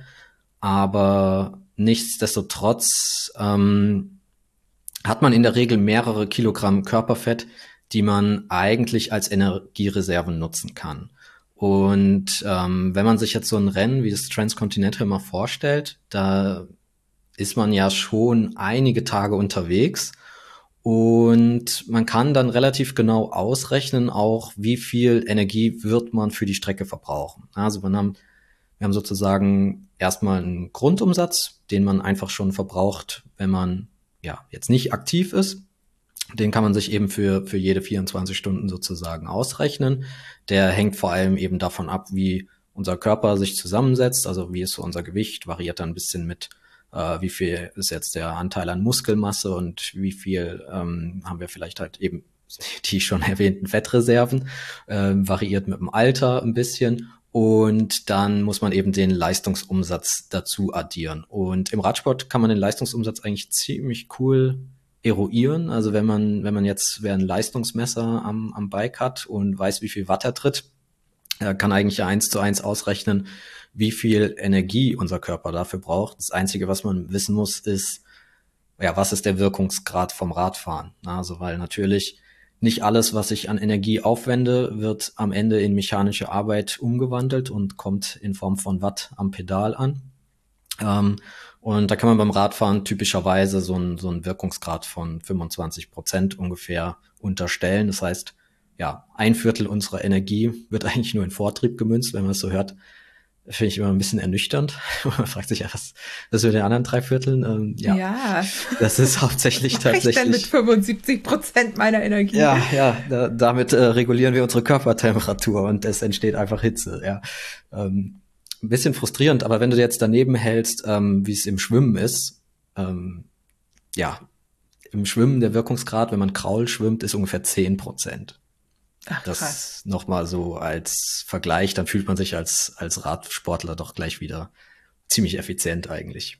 Ja, ist immer gut, wenn es was gibt, was noch schlechter eben, ist. Eben. Nee, und ähm, genau, also wenn man, wenn man quasi weiß, wie viel Watt man ungefähr durchschnittlich pro, pro Stunde dreht, tritten, treten wird, tritt, ähm, dann kann man es kann man es ausrechnen, weil wir für ein Watt Leistung, was wir erzeugen, für über eine Stunde, ähm, braucht man so ungefähr dreieinhalb Kilokalorien. Und genau, im Buch habe ich mal einfach so eine, so eine Beispielrechnung aufgemacht, die sehr grob ist zugegebenermaßen, weil ähm, man natürlich Pausen macht und alles Mögliche. Ähm, aber einfach nur, um das mal plakativ so ein bisschen sich vor Augen zu führen, ist da das Beispiel, ähm, wie du gesagt hast, so ein ja, Mittelalter Mann, der relativ leicht ist eigentlich noch mit 70 Kilogramm. Ähm, wenn der mal bei so einem Transcontinental ungefähr 150 Watt im Durchschnitt treten würde, ähm, verbraucht man ungefähr, was habe ich ausgerechnet, 96.000 Kilokalorien, was dann tatsächlich schon, nee, andersrum, 140.000 Kilokalorien bei Fettreserven von circa 96.000 Kilokalorien. Also einfach nur mal, um dieses Beispiel zu bringen, dass ja, unsere Fettreserven, die unser Körper eigentlich hat, erscheinen auf den ersten Blick erstmal nahezu unerschöpflich, wenn man das mit normalen Aktivitäten vergleicht, weil ja, 9,1 Kilokalorien pro Gramm ist schon ziemlich viel, wenn man überlegt, dass man schon einige Kilos an Fettreserven einfach so mit sich rumträgt. Aber eben dieser Leistungsumsatz, den wir in so einem Ultracycling oder Bikepacking-Rennen aufwenden, der ist halt auch riesig. Und ich glaube, jeder, jeder, der das schon mal gemacht hat, wird feststellen, ja, das, was ich pro Tag essen kann, ist halt auch irgendwie ganz schön begrenzt. Also, wenn man sich jetzt diese, diese Menge mal von dann fast, fast 10.000 Kilokalorien pro Tag vorstellt, das, das schafft man ja gar nicht mehr so extern komplett zuzuführen. Ne? Deshalb sind wir auch auf diese, diese Körperfettanteile auf jeden Fall angewiesen in dem Sport. Und ähm, genau, Johanna, du hast noch das Gender-Paradox erwähnt. Genau. Da ist jetzt ähm, interessant, was genau meinst du, ne? Weil wir haben ja einmal diesen, diesen Unterschied einfach in der Konstitution des Körpers zwischen Frau und Mann, dass einfach dieser, dieser essentielle Anteil an Körperfett, den wir haben müssen, einfach damit wir physiologisch quasi funktionieren können, ähm, der unterscheidet sich eben. Und dann gibt's nochmal das Gender-Paradox in dem Sinne, dass quasi Männer und Frauen auch Energie unterschiedlich verwenden. Das meinst du wahrscheinlich. Ja, genau. Und dass ähm, die Frauen ja mehr Fettreserven dann haben, wenn ich das jetzt richtig verstanden habe, auf die sie zurückgreifen können. Genau, also, und, also ja. Genau, und, und, und ich frage mich halt, man sagt ja, dass, oder, oder die Erfahrung, es gibt eben keine Studien dazu, aber die, die Erfahrung zeigt, dass ja Frauen ab einem ab einer bestimmten Distanz eben ähm, körperlich äh, den Männern ebenbürtig sind und ob das vielleicht damit was zusammen äh, zu, damit zusammenhängen könnte, dass sie Aha. eben dann äh, mehr mehr Fette länger zur Verfügung haben und so dieses diese Art der Energiegewinnung vielleicht länger nutzen können als Männer. Mhm. Ähm, ja, also es gibt, es gibt tatsächlich ein bisschen, ein bisschen was gibt's, gibt's an Studien schon dazu. Ähm, und ich glaube nicht, dass es an dem, an diesem Körperfettanteil liegt, ähm, weil da, ähm, da hat man ein bisschen das Problem, ja, Frauen haben von Natur aus höhere Fettreserven. Allerdings ist eben auch dieser Anteil an, der essentiell ist, den wir nicht unterschreiten dürfen sozusagen, der ist halt auch höher. Ne? Ah ja, und klar. Ähm, ja. das, das wird sich wieder ein bisschen ausgleichen. Ich weiß jetzt nicht, ob es, da kann es sein, dass es eine gewisse Überproportionalität vielleicht gibt, dass es damit reinspielt. Ähm, aber es wird, wird nicht der einzige Faktor sein, weil natürlich, ja, du hast mehr Ausgangsniveau, musst aber auch mehr Reserven am Ende übrig haben. Ähm, kannst also auch nicht voll drauf zugreifen. Aber es gibt tatsächlich auch in der, in der Energieverwendung ein sogenanntes Gender Paradox, ähm, dass eben Frauen und Männer bei solchen sportlichen Belastungen ähm, unterschiedliche Energiequellen auch nutzen. Ja, das heißt, typischerweise nutzen Frauen mehr Fette in der, in der Energiegewinnung bei solchen Ausdauerbelastungen als Männern. Das heißt, bei Männern ist immer ein bisschen höherer Anteil an Kohlenhydraten mit drin, weil ähm, man sagt zwar immer so, okay, wenn du langsam jetzt Rad fährst, langsam Sport machst, dann, dann bist du hauptsächlich im Fettstoffwechsel. Aber nichtsdestotrotz haben wir immer einen gewissen Anteil an Kohlenhydraten, die unser Körper verfeuert. Ähm, das ist immer ein Mix. Und bei Männern ist dieser Mix sozusagen ein bisschen mehr Richtung Kohlenhydraten ausgerichtet während der sportlichen Belastung. Und was jetzt halt wirklich super interessant ist für, für alle Athleten, ist, ähm, dass das nur während der sportlichen Belastung so ist. Das heißt, ähm, in der Regenerationsphase zum Beispiel ist es genau andersrum.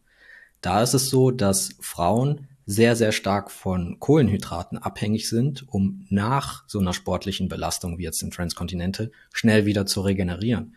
Wohingegen das bei Männern ein bisschen egal ist. So, bei denen ist es wirklich so, ja, schmeiß rein und es hilft schon. Ne? Also die können halt auch in der Regeneration dann viel besser auf Fette zurückgreifen und das ist tatsächlich ein ganz, ganz wichtiger Punkt. Ähm, ich habe es zugegebenermaßen in dem Buch nur an einem kleinen Kapitel angesprochen, den ähm, das Thema nüchtern Training und da noch mal ganz explizit ist aber dann hervorgehoben, ähm, dass gerade in dem Bereich eben Männer und Frauen komplett unterschiedlich sind, ähm, weil dieses Gender Paradox, dass Frauen ähm, während der Belastung mehr Fette verbrennen, aber nach der Belastung eben zur Regeneration sehr viel mehr von Kohlenhydraten abhängig sind.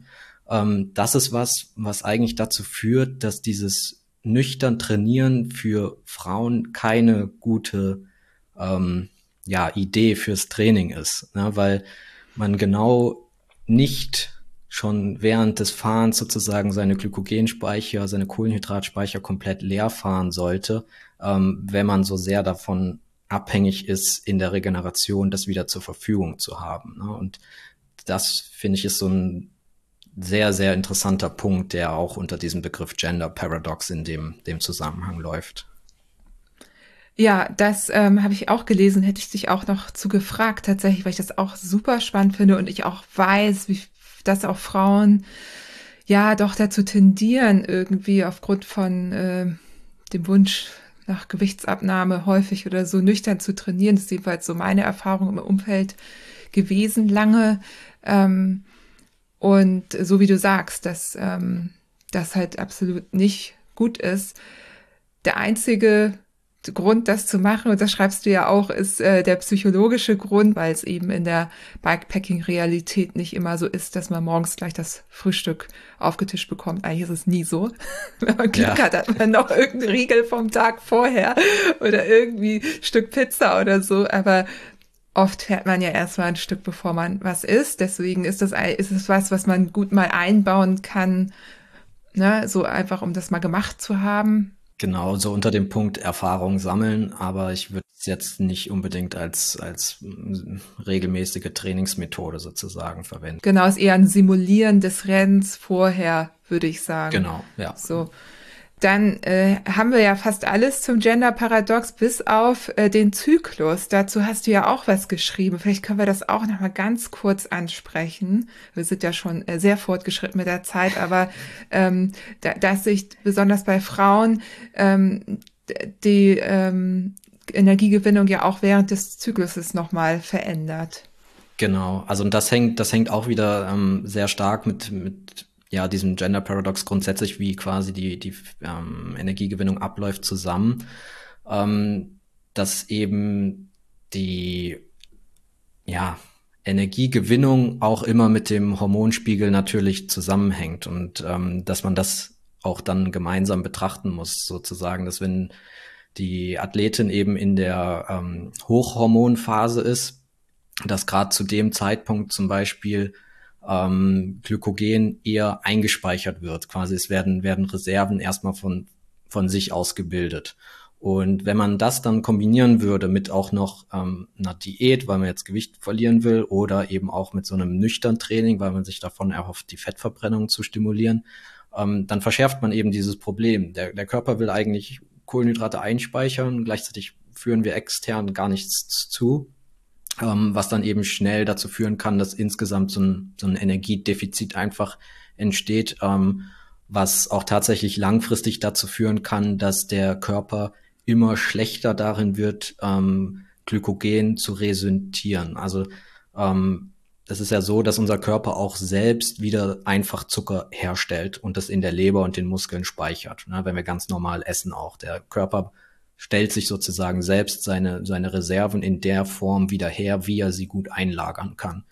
Und diese Fähigkeit, die kann verloren gehen, wenn man sich über einen längeren Zeitraum in solchen Energiedefiziten aufhält ähm, was tatsächlich ein, ein, sehr großes Problem bei Athletinnen, gerade in der, in der Leichtathletik ist, wo eben das, das Körpergewicht eine, eine extrem hohe Rolle spielt, ähm, wo es zahlreiche Studien dazu gibt, dass, dass man tatsächlich in solche ähm, ähm, Lea nennt sich das Low Energy Availability, in solche Zustände kommt, aus denen es dann auch sehr schwer ist, wieder rauszukommen, weil es einfach dann auch irgendwann nicht mehr reicht, einfach wieder quasi Kohlenhydratzufuhr ähm, aufzudrehen, sondern der, der Körper muss auch diese Fähigkeit erstmal wieder erlernen, selbst endogen Kohlenhydrate sozusagen, äh, Kohlenhydrate, also Glykogen herzustellen aus, aus, den, aus den Makronährstoffen.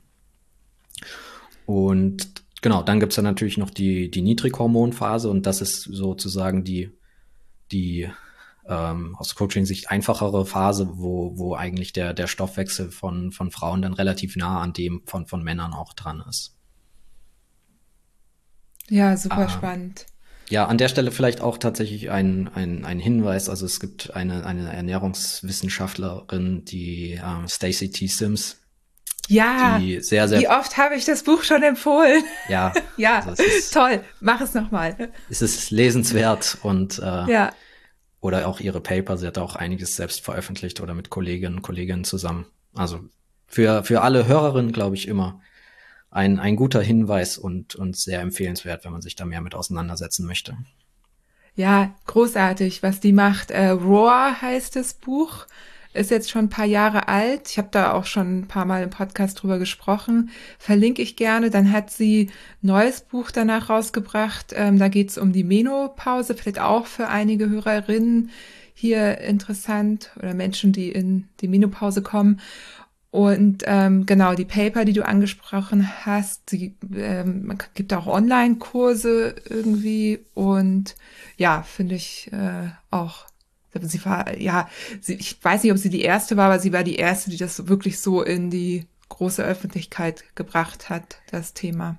Ja, ich glaube auf jeden Fall auch die erste, die mal dann so ein Gesamtwerk dazu veröffentlicht hat, ne? Und das mal ein bisschen plakativ, genau. vielleicht nicht nur in wissenschaftlichen Papern verpackt, äh, wo es dann doch irgendwie nur eine relativ kleine Zielgruppe wahrscheinlich am Ende erreicht, ne? Ja, ja, äh, super ähm, gute, guter Hinweis nochmal, kann man wirklich nicht oft genug empfehlen. So, und ich habe eben schon gesagt, wir, wir schreiten so ein bisschen fort in der Zeit. Außerdem müssen die Menschen ja auch noch einen Grund haben, das Buch zu kaufen. Man kann es ja kaufen, wo, da kommen wir gleich drauf zu sprechen. Ähm, aber ich dachte, vielleicht so zum Abschluss ähm, ein paar Tipps für die Praxis wenn du die noch hast. Also wir haben jetzt viel theoretisches Hintergrundwissen, aber auch Praxisbeispiele gehabt. Und ja, hast du da was, was du jetzt irgendwie sagen könntest, hier achtet mal darauf oder macht mal das? Ähm, ja.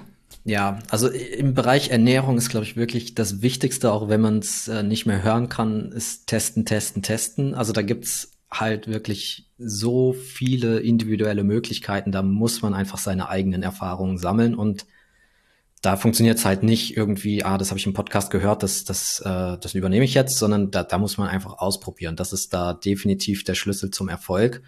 Ähm, aber es sind halt diese kleinen Dinge, ne? also was ich eingangs mal erwähnt hatte, bei mir dieser Unterschied Snickers versus Twix, äh, das erscheint einfach so wahnsinnig banal und war für mich ein Gamechanger.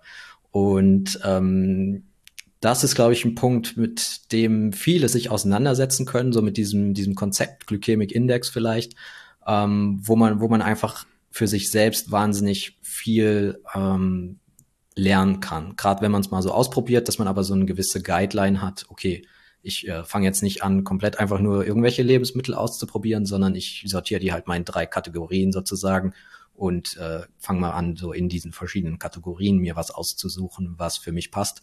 Weil ähm, wenn ich da zum Beispiel eine, eine gute Kombination habe, das ist also eigentlich mein Bikepacking-Setup besteht aus Twix, Croissants und Gummibärchen. Ja, und damit schaffe ich es halt, meinen Blutzucker in jeder Situation ungefähr auf dem gleichen Level zu halten, weil ich habe Gummibärchen, die halt super schnell im Blut sind. Ich habe Croissants, die so mittel sind und gleichzeitig auch alle Makronährstoffe enthalten. Und ich habe Twix, was eher so im unteren Bereich ist, aber halt trotzdem auch viele, viele Kohlenhydrate liefert. Und ähm, wenn man da so, glaube ich, drei Produkte für sich gefunden hat, die so diese verschiedenen Geschwindigkeiten abbilden, dann hat man eine ganz gute Ausgangsbasis, um ein solides, solide Ernährung so beim Bikepacking für sich, für sich zu eruieren. Ja, ja, testen, testen, testen. äh, Marion und ich haben das auch gemacht in der Vorbereitung aufs Transcontinental Race, dass wir bewusst, wir hatten ja einmal in der Woche diesen 100 Kilometer Ride. Da sind wir übrigens auch nüchtern gestartet, haben aber relativ schnell was gegessen. Also sobald, ähm, das erst war nach einer Stunde schon. Und ähm, das hatte hauptsächlich wirklich diesen Effekt, also diesen psychologischen Effekt. Davon haben wir dann auch sehr gezerrt im Rennen. Aber wir haben auch wirklich trainiert, auf dem Rad zu essen. So, und dabei natürlich bestimmte Sachen zu testen. Ja. Ja, es gibt auch von, von so einem Race Across America Fahrer, Fahrer, von so einem Italiener immer diese witzigen Bilder, der aus so einer Frisbee-Scheibe ähm, Spaghetti Bolognese auf dem Rennrad isst. Also man kann, glaube ich, alles auf dem Rennrad essen, wenn man, wenn man will. Ja, ja, ja, cool. Ähm, ich habe noch ähm, so mir so, so zwei, drei Punkte rausgepickt, die ich noch ganz spannend fand. Ich weiß nicht, ob du auch noch was zu sagen möchtest. Also äh, einmal gab es dieses Beispiel von Matti Köster, der beim Race äh, Around Germany war das oder Across Germany? Das Around Germany, glaube ich. Around, glaub ich. Genau, Große. das lange. 3500 Kilometer ungefähr. Äh, der ist in, in die unterkalorische in einen unterkalorischen Zustand, nennt man das so? Also er hat zu wenig Kalorien ja. aufgenommen. und ähm, hat dann, ähm, also da gab's, ne, irgendwie Supermarkt hatte schon zu, irgendwas war auf jeden Fall, war nicht geplant, aber ähm, er ist halt relativ ähm, lean in den in den in das Rennen reingegangen mit so seinem guten Wettkampfgewicht und er hat dann daraus äh, gezogen, weil diese Situationen können immer passieren, dass man eben mal vor verschlossenen Türen steht und mal nichts zu essen hat. Ähm, sich vor dem nächsten Rennen, nämlich äh, das war das Nordcape, Nordcape 4000, glaube ich, genau. Ähm, da hat er sich dann drei Kilo angefuttert vorher und die hat er dann auf den letzten Metern, Kilometern noch genutzt und das war so sein, ähm, ja, sein Learning daraus. Also für sehr leichte FahrerInnen könnte es Sinn machen, sich vor dem Rennen ein paar Reserven zu futtern. Ja, absolut. Also ich, ich bin Fan von dieser Strategie. Ähm, gerade halt bei so langen Sachen. Ne? Also wenn man jetzt ein, ein Badlands vorhat, in 36 Stunden zu finishen, gut, dann äh, braucht man das unbe nicht unbedingt, ne? weil da hat man genug Reserven. Aber das ist ja so ein bisschen das, was wir mit dem Transcontinental-Beispiel schon mal gebracht haben. Ähm, ja, ab einem gewissen Punkt reichen vielleicht die Reserven tatsächlich nicht mehr. Und wenn man schon so typisch Radsportler irgendwie komplett austrainiert ist, dann kann man da echt ein, ein, Problem kriegen, wenn man dann einmal einen Tag hat, wo, wo man es irgendwie nicht schafft, genug zu essen. Aus welchem Grund auch immer, weil es super heiß ist oder weil man es vielleicht auch einfach vergisst oder was auch immer, weil gar nichts da ist, wo man was kaufen kann. Dann kann man halt schnell ein Problem haben, von dem es dann auch wahnsinnig schwer ist, sich wieder zu erholen. Und da macht es absolut Sinn, einfach mal vorher sich ein paar Kilo drauf zu schaffen. Und ist auch eigentlich eine ganz, ganz, ganz nette Phase, weil, also ich gehöre auch so eher in diese Kategorie, dass ich tendenziell immer ein bisschen zu leicht bin. Und ähm, ich habe, ich mache das auch vor so langen Rennen. Ich habe das auch dieses Jahr vom, vom European Divide wieder so ein bisschen gemacht. Dann ist eigentlich ganz nett. Also ich kann das nur empfehlen. Es fällt einem eigentlich nicht so schwer wie vielleicht andersrum. Ja, ähm, ja, äh, ich, ich hätte da glaube ich auch nichts gegen. ähm, voll gut, du hast es eben gesagt, genug essen, nicht vergessen, genug zu essen. Da hast du noch den Tipp, äh, da, den Nachschub im Sichtfeld zu haben, also Food Pouches oder an den Aufliegern ähm, die Bäckertüte mit äh, zwei Haargummis festmachen, habe ich auch noch nie drüber nachgedacht. Haargummis, äh, wunderbarer das, Tipp. Das funktioniert mega. Also es ist besser als ja. jedes Gummiband. Das ist ja, das ergibt auch so viel Sinn. Aber das ist so der Klassiker, ne? Man, man kommt selber manchmal nicht auf sowas. Also, oder nur zufällig und guckt sich das dann halt irgendwo ab. So ist ja bei vielen Sachen so in der Ultra-Bikepacking-Szene, oder? Ja, bei mir war das auch nur so eine, ich, also ich hatte das ganz am Anfang, ähm, weil ich halt vom Triathlon komme und da kriegt man immer hier in Frankfurt, wenn man den Ironman macht, da, da läuft man am Mainufer so Runden für den Marathon am Ende. Und du kriegst nach jeder Runde ähm, wie so, ein, wie so eine Art Haargummi, so ein etwas dickeres, so ein, so ein Gummiband und das, das kriegt man so über das Handgelenk geschoben, ähm, damit die Zuschauer damit die wissen, wie viele Runden du schon gelaufen bist, sozusagen. Ne? Am Anfang hast du gar ah. kein Band und am Ende hast du halt vier und dann, dann wissen hier die Referees auch, okay, jetzt kannst du, jetzt kannst du auf den Finisher, auf die Finisher gerade sozusagen einbiegen und hast es geschafft. Und ich hatte halt diese, diese Gummibänder, als ich mit, mit, mein, mit meiner Langstrecke auf dem Rad angefangen habe. Und dann habe ich die halt einfach dafür benutzt. Und gut, irgendwann waren die kaputt, aber da hatte sich das schon so bewährt, dass ich dann halt einfach von meiner Freundin die Haargummis benutzt habe und mittlerweile habe ich eigene Haargummis dafür. Ach, schön. naja, aber so kommt man halt dazu. Ne? Also es ist einfach vieles passiert auch durch, durch Zufall und äh, bewährt sich dann. Ja, ja, ja, ja voll gut. Ich habe jetzt noch äh, zwei Fragen am Schluss. Und zwar, eine, die erste Frage ist, du hast ja mega viele Interviews äh, geführt mit äh, doch äh, The Who is Who of Unsupported und Supported Ultracycling. Gab es irgendwas, was dich überrascht hat an Antworten? Also gab es so die eine Antwort, wo du sagst, aha, okay, das hätte ich jetzt nicht gedacht? Also ich, ich war überrascht, wie unterschiedlich halt die Herangehensweisen sind. Einfach äh, im Sinne von, es gibt so die Fraktion, die halt krass auf T Training sich fokussiert und da richtig äh, crazy unterwegs ist. Und es gibt die Fraktion, die einfach nur Fahrrad fährt und ähm, sich aber dafür ziemlich stark mit diesen strategischen Themen auseinandersetzt. Und da war ich dann auch schon überrascht. Da habe ich auch schon den ein oder anderen Input mitgenommen, quasi, bevor ich das irgendwo mal in der in der Theorie nachlesen konnte. Also es ist so ähm, Beispiel James Hayden, der dann der dann halt gesagt hat schon, ähm, ich, ich weiß gar nicht, ob er weiß, dass das wirklich funktioniert oder ob er es halt einfach nur macht. Äh, diese Strategie des Vorschlafens, dass er halt weiß, wenn er ein Rennen fährt, wo er nicht schlafen will, dass er einfach vorschläft. So eigentlich ein bisschen, wie man es als kleines Kind vor Silvester gemacht hat. Und ähm, da war ich dann schon ein bisschen, da war ich mir so, hm, okay, interessant, aber ob, ob das wirklich funktioniert, weiß ich ja nicht. Und da war ich zum Beispiel überrascht, dass, dass sich das halt auch in der Literatur so wiederfindet, dass man tatsächlich sehr, sehr gut vorschlafen kann. Heißt nicht, dass du nicht müde wirst, aber deine kognitiven Fähigkeiten, deine Alarmbereitschaft ist tatsächlich mehrere Tage lang signifikant erhöht im Vergleich zu, du schläfst ganz normal einfach vor einem Event. Das, Ach, das wusste ich auch nicht. Und, und wann muss man genau, also in den Tagen direkt davor dann? Oder genau, also wie, am, wie schläft man vor? Am besten macht man es tatsächlich so, dass man so drei, vier Tage seine, seine normale Schlafzeit so ein bisschen reduziert, ja, so ein, zwei Stunden, ähm, dass, dass es einem danach leichter fällt, länger zu schlafen und dass man sich dann wirklich vier Tage so vorm Rennen ähm, einfach vornimmt, ja, mal zehn Stunden zu schlafen. Ne?